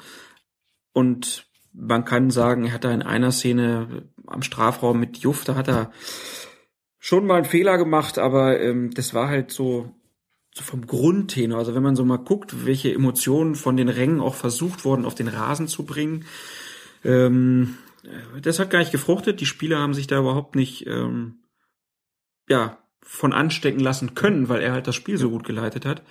Was mich ein bisschen gewundert hat, wo man im Nachhinein sagt, naja, hat er alles richtig gemacht, aber es war ja nun so, dass 96, äh, vor allen Dingen auf 96er Seite, aber auch auf der anderen Seite, es hat viel gebrannt, es gab viel Pyro und es gab auch während des Spiels einmal den Fall, dass eine Leuchtrakete, als äh, Braunschweig eine Ecke hatte, gab es eine Leuchtrakete, die auf das Feld geflogen ist in Richtung des Braunschweiger Spielers. Und äh, die hat dann da auch nicht länger gebrannt oder so, sondern war direkt aus und Knut Kircher hat nicht mal kurz unterbrochen. Mhm. Wie gesagt, im Nachhinein kann man natürlich sagen, er hat alles richtig gemacht, weil dadurch hat das nicht noch mehr angeheizt. Ähm, aber wie sind denn, also gibt es da nicht klare Anweisungen auch für Schiedsrichter, dass man sagt, bei solchen Sachen, also wenn wirklich eine Rakete in Richtung des Spielfeldes geschossen wird, dass man nicht auch da dann halt diesen Drei-Stufen-Plan schon mal anwenden muss und da schon mal direkt eine, eine Unterbrechung angesagt ist und man kurz Kontakt mit außen aufnimmt, dass dann auch eine Durchsage kommt? Der Drei-Stufen-Plan sieht zunächst mal eigentlich eine Durchsage vor. Ich weiß Das meine nicht- ich ja, aber die Durchsage, Durchsage hat's gegeben? Die Durchsagen Vermutlich, hat's ja ne? gegeben. Okay, ja, ja, die Durchsage gab's- hat's gegeben. Die gab's die ganze Zeit. War nur ein bisschen blöd, dass 96 auf der Seite, wo es die ganze Zeit gebrannt hatte, äh, da haben die Lautsprecher nicht funktioniert. Das nur mal am Rande. Also in so einem Fall genügt eigentlich erstmal eine Durchsage, wenn nicht wirklich jemand unmittelbar gefährdet worden ist, dass jemand hätte gefährdet werden können. Aber da, also Ist eine die, andere das, Frage. das Ding ist halt schon relativ dicht an dem Braunschweiger runtergekommen. Es war dann im Endeffekt die einzige, ne? Aber man hätte ja jetzt auch davon ausgehen können, das geht jetzt so weiter und ich bringe jetzt erstmal die Leute hier in Sicherheit. wenn sonst noch nichts gewesen ist, in so einer Situation und auch das Spiel an sich nicht so hektisch verläuft, dass man das Gefühl hat, es tut jetzt allen Beteiligten mal gut, den auf dem Platz und den auf den Rängen hier mal kurz fünf Minuten zu unterbrechen, muss man das nicht machen. Da genügt eine Durchsage und dann geht's weiter. Natürlich wird er das auch beobachtet haben, gerade in den folgenden Minuten. Wie wirkt sich das aus? Wird es auf dem Platz härter werden? Springt dann sozusagen der Funke wieder zurück, ne, um im Bild zu bleiben? das auch wörtlich zu nehmen, äh, springt der Funke wieder zurück aufs Publikum. Was passiert dann eigentlich? Das wird er mit Sicherheit äh, die ganze Zeit unter Beobachtung gehabt haben, wird auch mit Sicherheit im Austausch gestanden haben mit seinen Assistenten und mit den vierten Offiziellen, um mal zu besprechen, was, was ist da gerade, was habt ihr für einen Eindruck? Also da bin ich ganz sicher. Und letztlich ist es ja gut gegangen und hat er ja auch die richtigen Entscheidungen getroffen. Also da genügt erstmal eine Durchsage, wenn dann kein, kein weiterer, äh, weiteres Pyro-Element aufs Feld fliegt, dann ist es auch erstmal so in Ordnung, das so zu handhaben, wie er es getan hat. Aber wie gesagt, sensationelle Schiedsrichterleistung, also vom kompletten Team eigentlich ziemlich gut. Aus meiner Sicht hat der eine Assistent ein bisschen zu oft und schnell faul angezeigt, hat Knut Kircher da gleich die Möglichkeit gegeben, da manchmal laufen zu lassen, aber gut, da bin ich vielleicht auch nicht ganz objektiv gewesen. Dann äh, schließen wir hiermit den Bundesliga-Spieltag, den 12. ab und wechseln in die zweite Liga. Ähm, denn da gab es in der Partie Kräuter Fürth gegen Paderborn in der 75. und 76. Minute ordentlich was zu tun für Schiedsrichter Patrick Ittrich.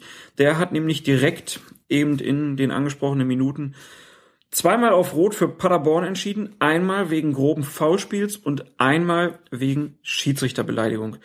Lass uns kurz über das Foulspiel sprechen. Ähm, das war eine ziemlich heftige Grätsche, die da den Fürther getroffen hat, die auch von hinten kam.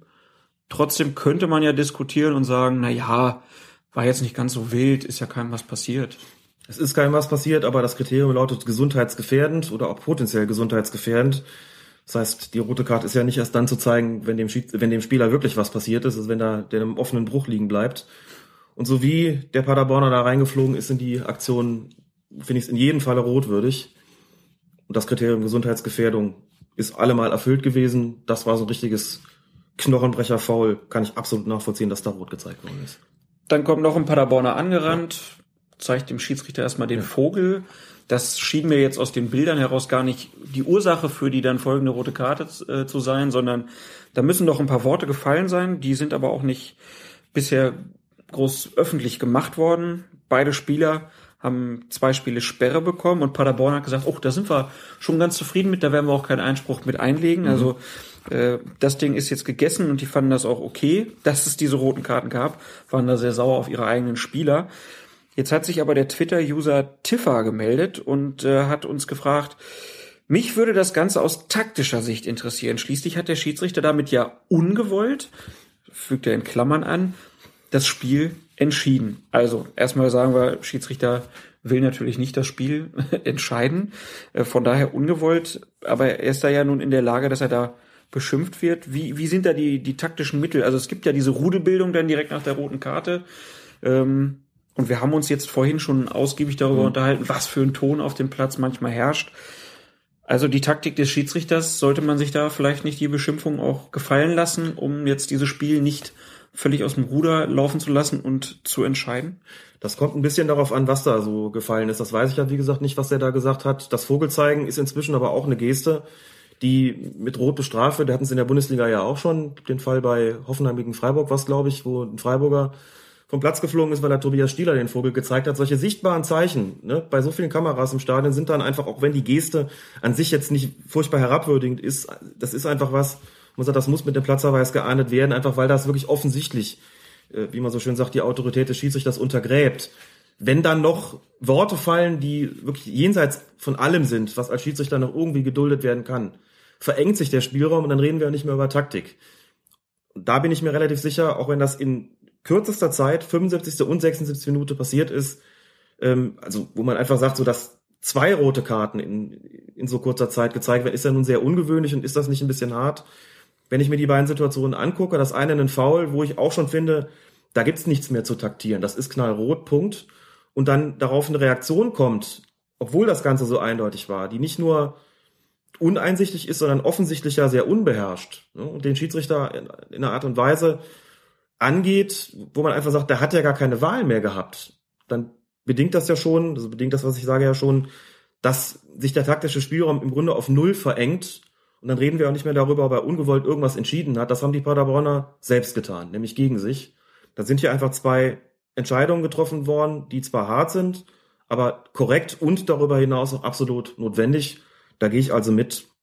Da hat er nicht nur nichts falsch gemacht, sondern das war konsequent. Es gibt einfach Situationen in Spielen, da muss man als Schiedsrichter mal durchgreifen. Das war hier so eine und offensichtlich hat die Erkenntnis bei Paderborn ja noch eingesetzt, wenn auch mit Verzögerung. Wollen wir es hoffen. Ja, apropos Erkenntnis.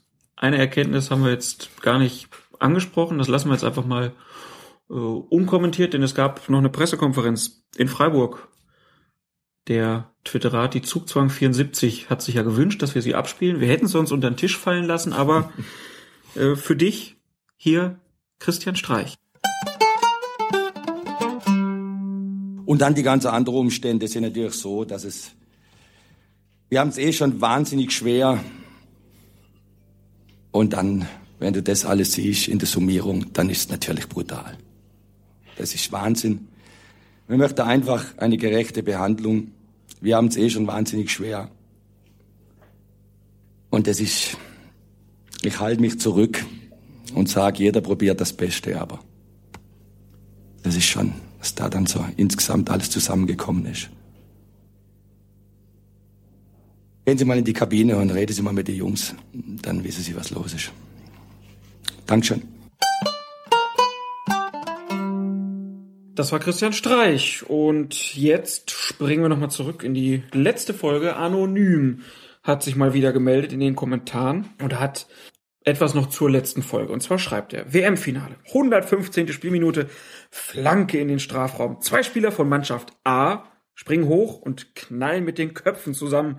Von der anderen Mannschaft stürzt einer über die und knallt gegen den Pfosten und ein weiterer bleibt mit einem Krampf liegen. Also wir haben jetzt den Fall, von Mannschaft A und von Mannschaft B liegen jeweils zwei verletzt oder angeschlagen auf dem Boden. Die zwei von Mannschaft A dürfen auf dem Rasen behandelt werden und weiterspielen. Die zwei von Mannschaft B müssen runter und dürfen erst später wieder rein.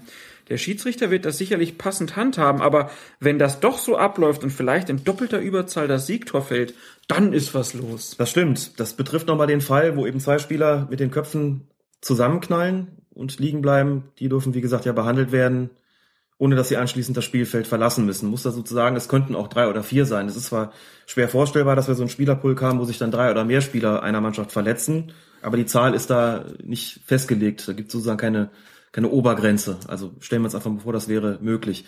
Das ist die Ausnahme oder eine der Ausnahmen von der Regel, dass Spieler das Feld verlassen müssen, wenn sie behandelt worden sind auf dem Platz. Eine andere Ausnahme ist beispielsweise, wenn der Torwart und ein Feldspieler, egal ob von der eigenen oder von der gegnerischen Mannschaft gleichzeitig behandelt werden. Auch dann darf der Feldspieler draufbleiben, denn der Torwart, das ist die dritte Ausnahme, der Torwart behandelt wird auf dem Platz, muss der das Feld ja nicht verlassen. Einfach weil man sagt, das macht man nicht, denn die Vorstellung, der muss dann raus und dann muss sich erstmal einer das Torwarttrikot anziehen und dann muss der wieder rein. Das macht man nicht, also sagt man, den nimmt man davon aus, sondern ist man irgendwann dazu übergegangen, wenn der behandelt wird und ein Feldspieler, übrigens unabhängig davon, ob dessen Verletzung mit der des Torwarts in irgendeiner Form zusammenhängt oder nicht. Wenn also noch ein Feldspieler parallel zum Torwart behandelt wird, dann darf der auch draufbleiben. Dritte Ausnahme eben diese Geschichte mit den Spielern, die einer Mannschaft, die zusammenstoßen und dann Behandlung benötigen. So, das sind die Ausnahmen, das nochmal zu sagen. Aber was machen wir jetzt, wenn sich zwei Spieler einer Mannschaft verletzen, ohne dass sie zusammengeknallt sind? Dann sieht das der Fall, wird das ja nicht, ist ja nicht vorgesehen, sozusagen. Und dann ist es tatsächlich so, laut Spielregeln, ich habe mir auch nochmal angeguckt, es gibt eigentlich diese Ausnahme nicht. Also theoretisch wäre es zunächst mal tatsächlich so, dass man sagt, ihr beiden seid zusammengeknallt, ihr dürft weiterspielen. Und bei den anderen beiden sagt man, das ist ja nicht so. Und die Ausnahme, dass man sagt, wenn von der einen Mannschaft zwei behandelt werden äh, und nicht runter müssen, dann dürfen die anderen beiden der anderen Mannschaft, wenn sie denn da liegen, auch draufbleiben, analog zu der Geschichte mit dem Feldspieler und dem Torwart. Die steht zumindest so in den Spielregeln nicht drin. Das heißt, hier wäre zunächst mal eigentlich kein taktischer Spielraum vorhanden. Aber wir haben ja zum Glück Leser, die sich schon Gedanken machen, wie genau. man das als Schiedsrichter lösen kann. Sternburg hat sich zum Glück gemeldet und schreibt, schönes Gedankenspiel, das würde mich auch interessieren. Ein Spielraum, die beiden Spieler von B ebenfalls behandeln zu lassen, den hat der Schiedsrichter nicht. Oder können wir schon mal sagen, nein, den hat er nicht. Kann und sollte man da irgendwie spieltaktisch reagieren? Zusehen, dass die beiden Behandlungen außerhalb des Platzes bei Beendigung der Behandlung auf dem Platz auch bereits beendet sind? Zur Not den Sani ausdauernd über die Spielfähigkeit der Spieler von A befragen oder genau untersuchen, ob die nicht doch irgendwo bluten und anschließend die bereits wartenden Spieler von B vor Spielfortsetzung hineinwinken und mit der Spielfortsetzung rein zufällig abwarten, bis sich beide auch wieder eingefunden haben? Es ist natürlich zumindest so, dass die Spieler, die nach einer Verletzungsbehandlung nach draußen müssen, die dürfen den Platz ja erst wieder betreten, wenn das Spiel fortgesetzt ist. Das ähm, kann man in der Tat so machen, natürlich, dass man als Schiedsrichter taktisch wartet, durch das Ganze durch geschicktes Hinauszögern äh, dahingehend bringt, dass die einen, die ja draufbleiben können, sofort weiterspielen können, die anderen sind dann irgendwann auch wieder spielfähig und dann setzen die das Spiel fort und dann lege ich sie sofort wieder rein. Und ich glaube, genauso würde ich als Schiedsrichter wahrscheinlich vorgehen, um diese Chancenungleichheit erst gar nicht wirklich entstehen zu lassen. Das heißt, da hat er sich gute Gedanken einfach gemacht. Wie er so oft schreibt er häufig Anmerkungen und findet immer wieder auch Fälle, wo ich mich auch frage, ja, was dann nun? Also dieses taktische Vorgehen ist sicherlich sinnvoll. Ähm, nur wie gesagt, sie dürfen halt erst nach der Spielfortsetzung das Spiel wieder, Spielfeld wieder betreten. Aber das ließe sich ja auch handeln. Das wäre ja nicht das Problem finde es am besten, wenn der Schiedsrichter dann wirklich mal ein paar Minuten lang guckt, ob er nicht doch irgendwo blutet. Die Kopfhaut absuchend. Genau. Ja, dann äh, zu weiteren Fragen, die wir bekommen haben. Wir mussten leider ein bisschen kürzen, äh, weil wir heute ein bisschen Zeitnot haben. Deshalb alle Fragen, die wir heute nicht beantwortet haben, schieben wir mal in die nächste Folge. Ähm, wir haben hier eine Frage vom äh, Reini Borussia Blog. Das ist ein Schweizer Blog über Borussia Mönchengladbach. Und die Frage ist, äh, Stranzel hat ja fünfmal gelb gesehen und in einem Spiel die gelb-rote Karte. Aufgeführt wird in der Statistik viermal gelb. Fällt die erste gelbe bei gelb-rot weg? Genauso ist es. Es wird nur eine gezählt. Und das bedeutet, wenn ein Spieler vier gelbe Karten hat und bekommt dann in einem Spiel die fünfte und anschließend gelb-rot, dass er ein Spiel zuschauen muss wegen der gelb-roten Karte und bleibt anschließend aber wieder bei vier stehen. Das heißt, er kann dann, wenn er zurückkehrt, sich dann gleich im nächsten Spiel die fünfte abholen und dann nochmal gesperrt sein. Das geht so, das ist so vorgesehen. Gelb-rot wird also nicht doppelt gezählt, sondern genauso, wie ich es gerade erklärt habe. Dann eine Frage von die Rothosen und von Petschi89, beides Twitterati. Und die fragen uns, was ist, wenn eine Mannschaft nicht antreten kann, weil der öffentliche Personennahverkehr Verspätung hat? Es wird immer wieder Fälle von sogenannter höherer Gewalt geben, die dann dazu führen, dass Spiele, die nicht stattgefunden haben, auch nicht für die entsprechende Mannschaft als verloren gewertet werden. Zunächst mal so, dass es ohnehin eine gewisse Wartezeit geben soll, wenn ich als Schiedsrichter am Platz ankomme und es ist nur eine Mannschaft da oder sogar gar keine, dann habe ich eine gewisse Wartezeit einzuhalten. Kommt auf den Landesverband an oder auf den Kreis. 30 bis 45 Minuten.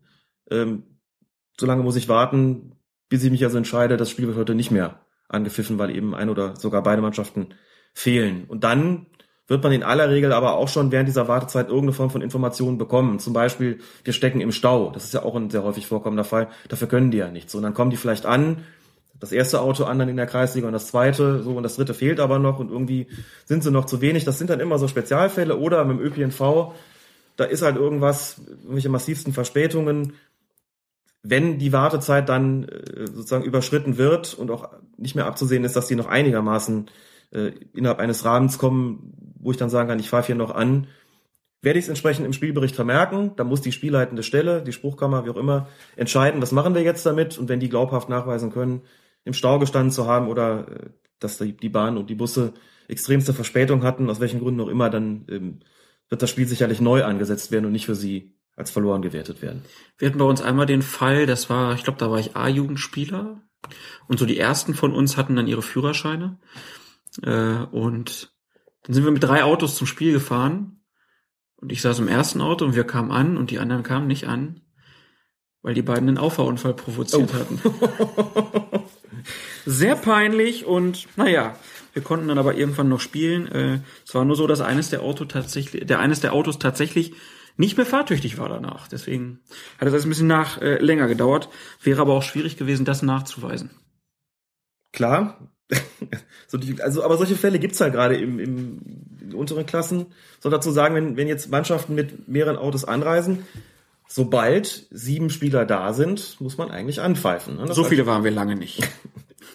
Habe ich mir schon fast gedacht. Ja. Ja. Aber wenn dem so wäre, wenn die also, ne, das sind zwei Autos da, die sind vielleicht zu acht, dann muss das Spiel eigentlich beginnen. Wenn das dritte Auto dann endlich kommt bei den Spielern neun bis elf, dann können die noch später ins Spiel eintreten. Also eine Mannschaft kann sich vervollständigen bis zum Ende. Das heißt, wenn eine Mannschaft nur mit acht Spielern antritt und dann kommen neun bis elf noch, die dürfen also bis zum Abpfiff noch die Mannschaft entsprechend ergänzen. Damit diese Frage beantwortet, kommen wir zur nächsten vom Twitterati Bariton 76, der uns fragt, was passiert, wenn nach Feldverweisen nur noch der Torwart übrig bleibt? Zunächst mal ist es so, die Mindestzahl, habe ich ja gerade gesagt, an Spielern, die zu Spielbeginn beim Spiel anwesend sein muss, sind es sieben, davon ein Torwart, also sechs plus Keeper.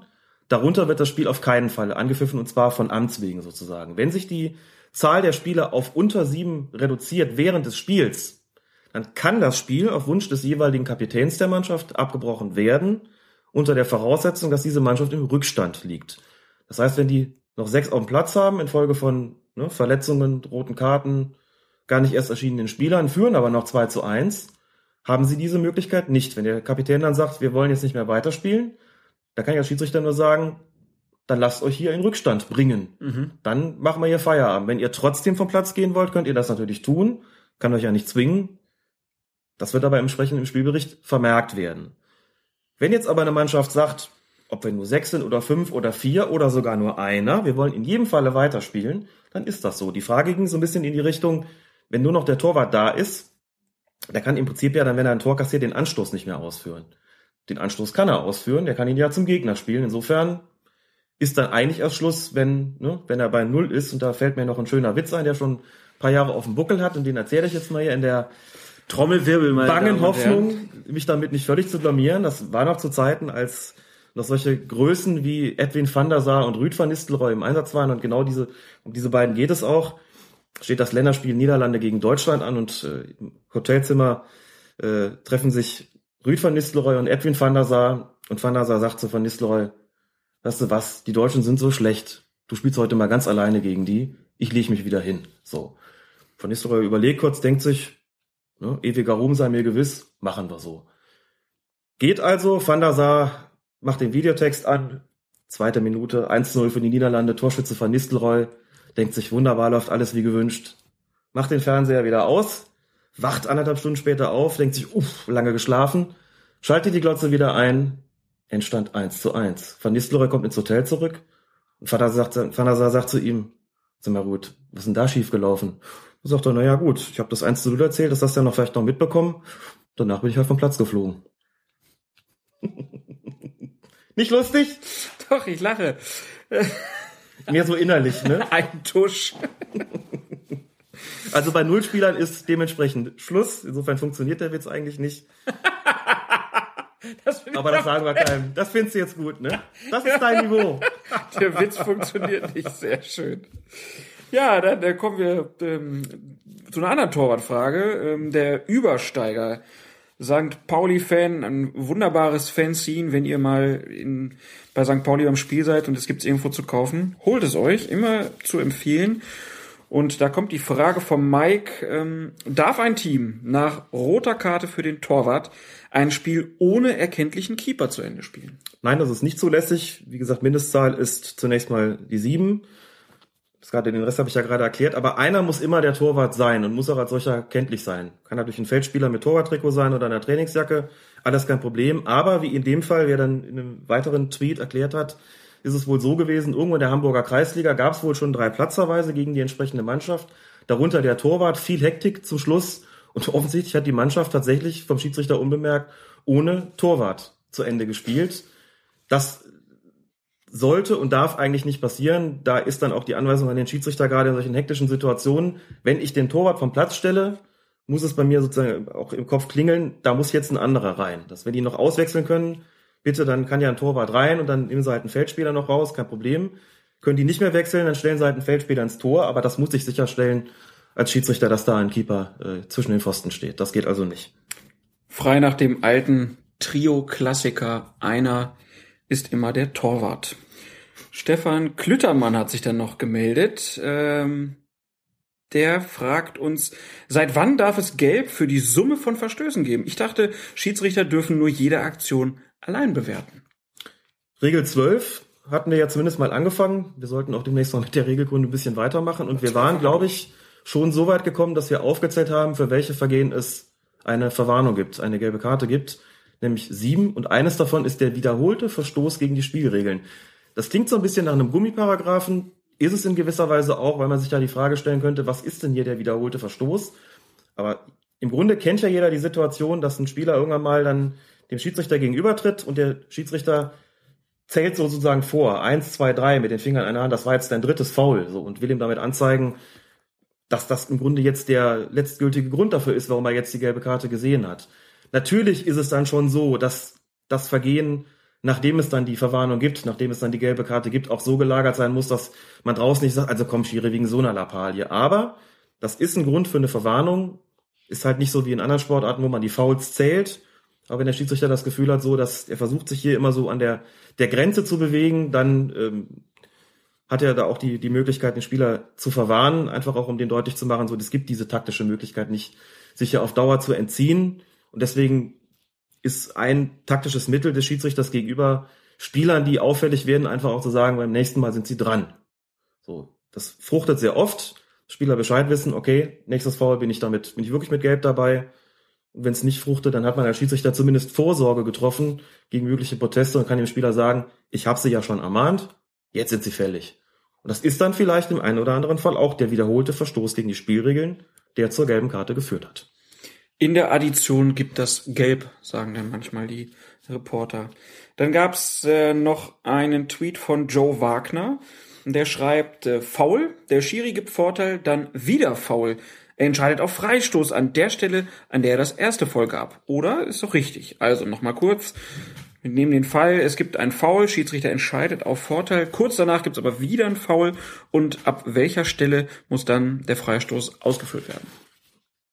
An der zweiten Stelle. Das ist ja grundsätzlich so, wenn ein Foulspiel sich ereignet oder ein Vergehen sich ereignet, habe ich so drei bis vier Sekunden, in denen ich den Vorteil laufen lassen kann. Wenn der Vorteil in dieser Zeit nicht eintritt, kann ich sozusagen noch nachpfeifen und den Freistoß doch noch geben, das ursprüngliche Vergehen also bestrafen. Und zwar natürlich an der Stelle, an der es auch stattgefunden hat. Ereignet sich aber in diesen drei bis vier Sekunden ein weiteres Vergehen, dann muss es den Freistoß, also wir reden jetzt von einem Foulspiel oder von einem Handspiel, dann muss es den Freistoß dort geben, wo sich das zweite Vergehen ereignet hat. Hier bezog sich das konkret auf das Spiel zwischen Schalke 04 und Werder Bremen. Ich habe ihn dann nochmal gefragt, ob er denn den Eindruck hatte, dass Felix Brüch war es in dem Fall, ob er denn den Eindruck hatte, dass der Schiedsrichter ein weiteres Vergehen geahndet hat, weil er das offensichtlich ähm, an der Stelle des zweiten Vergehens geahndet hat. Oder ob er sozusagen noch das erste geahndet und im zweiten gar kein Foulspiel erkannt hat. Dann hätte er es halt äh, an der ersten Stelle geben müssen. Das war, wie gesagt, nicht ganz so klar. Aber wir lösen sie ja auch theoretisch auf. Während des Vorteils ein weiteres Foul, dann wird das bestraft. Und ansonsten, wenn ich nachpfeife als Schiedsrichter, weil der Vorteil nicht eintritt, dann an der Stelle, wo sich das ursprüngliche Vergehen ereignet hat. Wunderbar. Dann haben wir hiermit erstmal die Fragen, die wir heute schaffen, durch und kommen dann jetzt zum Ende dieser Folge. Friedhelm Funkel, der Trainer aus Uerdingen, drei Minuten mitten auf dem Platz. Den Schiedsrichter stört überhaupt nicht. Dann soll Eberhard Janotta hier wiederum gefault haben. Lässig der Ex-Magdeburger geht theaterreif zu Boden. Janotta hat es kaum gemerkt. Die einseitigen Auslegungen sind teils. Herr Schulz aus Berlin. Folge 39 von Colinas Erben neigt sich dem Ende, aber wir haben noch einen Fall, den der frühere Freiburger, Wolfsburger und Kölner Bundesliga-Profi im Mittelpunkt hat. Sascha Rita, der spielt ja mittlerweile in England bei Fulham und er hat für eine besondere Premiere gesorgt. Er ist nämlich der erste Spieler auf der Insel, der aufgrund von Videoaufzeichnungen nachträglich gesperrt wurde. Beim Premier League-Spiel seines FC Fulham war Rita vom Schiedsrichter unbeobachtet dem am Boden liegenden Adnan Januzaj von Manchester United aufs Sprunggelenk gestiegen und der englische Fußballverband sperrte Rita nach Betrachten der TV-Bilder für drei Spiele. Und diese Form des Videobeweises, den es in der Bundesliga schon länger gibt, der ist in England erst vor kurzem eingeführt worden. Tja, dumm gelaufen, ne? Dumm gelaufen. War mir neu, ehrlich gesagt, wusste ich nicht, habe mir aber auch noch gar keine Gedanken drüber gemacht gehabt, wie das eigentlich mit diesen nachträglichen Sperren in anderen Ländern, vor allem in den, in den großen europäischen Profiligen eigentlich gehandhabt wird und war überrascht zu sehen, dass das in England offensichtlich bis jetzt nicht statthaft gewesen ist. Wäre ganz interessant, auch ein kleiner Aufruf an die Hörer, vielleicht ähm, die, die in Österreich, in der Schweiz oder auch in anderen Ländern leben und das oder sich einfach für diese Ligen interessieren, mal zu hören, wie ist das eigentlich da? Wie wird das in anderen Ländern gehandhabt? Wie wird dieser nachträgliche Videobeweis eingesetzt? Wird er überhaupt eingesetzt? Ähm, ab wann und so weiter? Also vielleicht so ein kleiner Rechercheauftrag mal an die Hörer. Wir wären sehr interessiert, mal zu erfahren, wie das andernorts gehandhabt wird.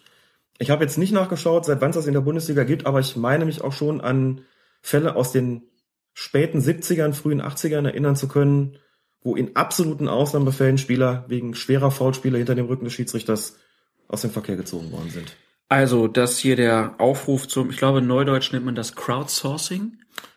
Schwarmintelligenz, ne? Oh, noch schöner. Also eure Schwarmintelligenz ist gefordert und also bitte äußert euch möglichst in den Kommentaren auf fokusfußball.de, weil dann können alle, die dann später kommen, auch sehen, ob es da schon irgendwie Beispiele gibt. Dann könnt ihr sagen, ah, das ist schon mal früher passiert oder nee, das ist anders gelaufen oder so. Dann haben wir da eine bessere Diskussion. Einfach auf fokus-fußball.de, wenn ihr da irgendwelche Fälle habt. Tja, und dann haben wir zum Schluss nochmal einen Blogbeitrag gefunden, in dem es heißt, viele Menschen erleben zur selben Zeit genau dasselbe und wollen sich unmittelbar darüber austauschen. Etwa nach einem Tor, einem verschossenen Elfmeter oder einer umstrittenen Schiedsrichterentscheidung. Das Phantomtor von Hoffenheim beispielsweise wurde innerhalb weniger Minuten tausendfach auf Twitter kommentiert und diskutiert. Da will man natürlich auch im Stadion sofort wissen, was Colinas Erben und Co. sagen. Ding. ja, also in Fußballstadion sollen die Netze irgendwie ausgebaut werden. Und äh, da wurde gesagt, ja, hier Colinas Erben ähm, sind da, wenn es um strittige Entscheidungen geht, dann ganz beliebt. Also, wenn euch das auch interessiert, dann könnt ihr uns ja auf Twitter folgen. Schreibt ein großer Telekommunikationsanbieter, den wir hier nicht namentlich nennen wollen. Nee, wenn der uns sponsern will, soll er sich melden, aber so. Äh genau. Aber wir finden das grundsätzlich immer gut, wenn Löcher in den Netzen gestopft werden. Fantastisches Bild, wie immer. Ja, dann äh, zum Schluss noch eine, ein kleiner Hinweis. Es gibt jetzt auch von fokusfußball.de eine App, könnt ihr für Android oder iPhone runterladen, werden wir auch in den Eintrag reinpacken. Dann könnt ihr euch die Link 11 oder halt Colinas Erben dann direkt über die App angucken. App dafür. Hast du die App schon, Alex? Wenn ich ganz ehrlich sein soll, habe ich gerade erst davon erfahren, dass es sie gibt. Aber ich werde sie mir natürlich sofort installieren. ist ja auch kostenlos. Großartig. Damit ist diese Folge schon wieder Geschichte. Folge 39 im Kasten. Vielen Dank, lieber Alex, vor allen Dingen für diesen hervorragenden Witz. Es war mir wie immer ein großes Vergnügen, auch wenn du meine Witze nicht mal. Entweder verstehst du sie nicht oder. Ich glaube, es lag daran, das ist so ein Witz, da hätte man dabei gewesen sein müssen. Da hätte man wahrscheinlich dabei gewesen sein müssen. Ja, genau, genau, genau. Mach's nicht noch schlimmer. Mein armes Ego. Nein, wunderbar. Euch wie immer vielen Dank fürs Hören, Feedback, Fragen. Ihr kennt die Wege, wie ihr uns erreicht. Freuen wir uns jedes Mal drüber. Und damit wünschen wir euch allen noch einen wunderschönen guten Morgen, guten Mittag, guten Abend, guten Tag. Gute Nacht. Bela, Bela, nicht so Zeug fragen und nicht auf die Art. Das hat Christian Heidler dann euch in Interview zugegeben, dass Journalisten mittlerweile immer sagen, bei Schiedsrichter entscheiden kann man, muss man nicht. Bela, ja, alles klar.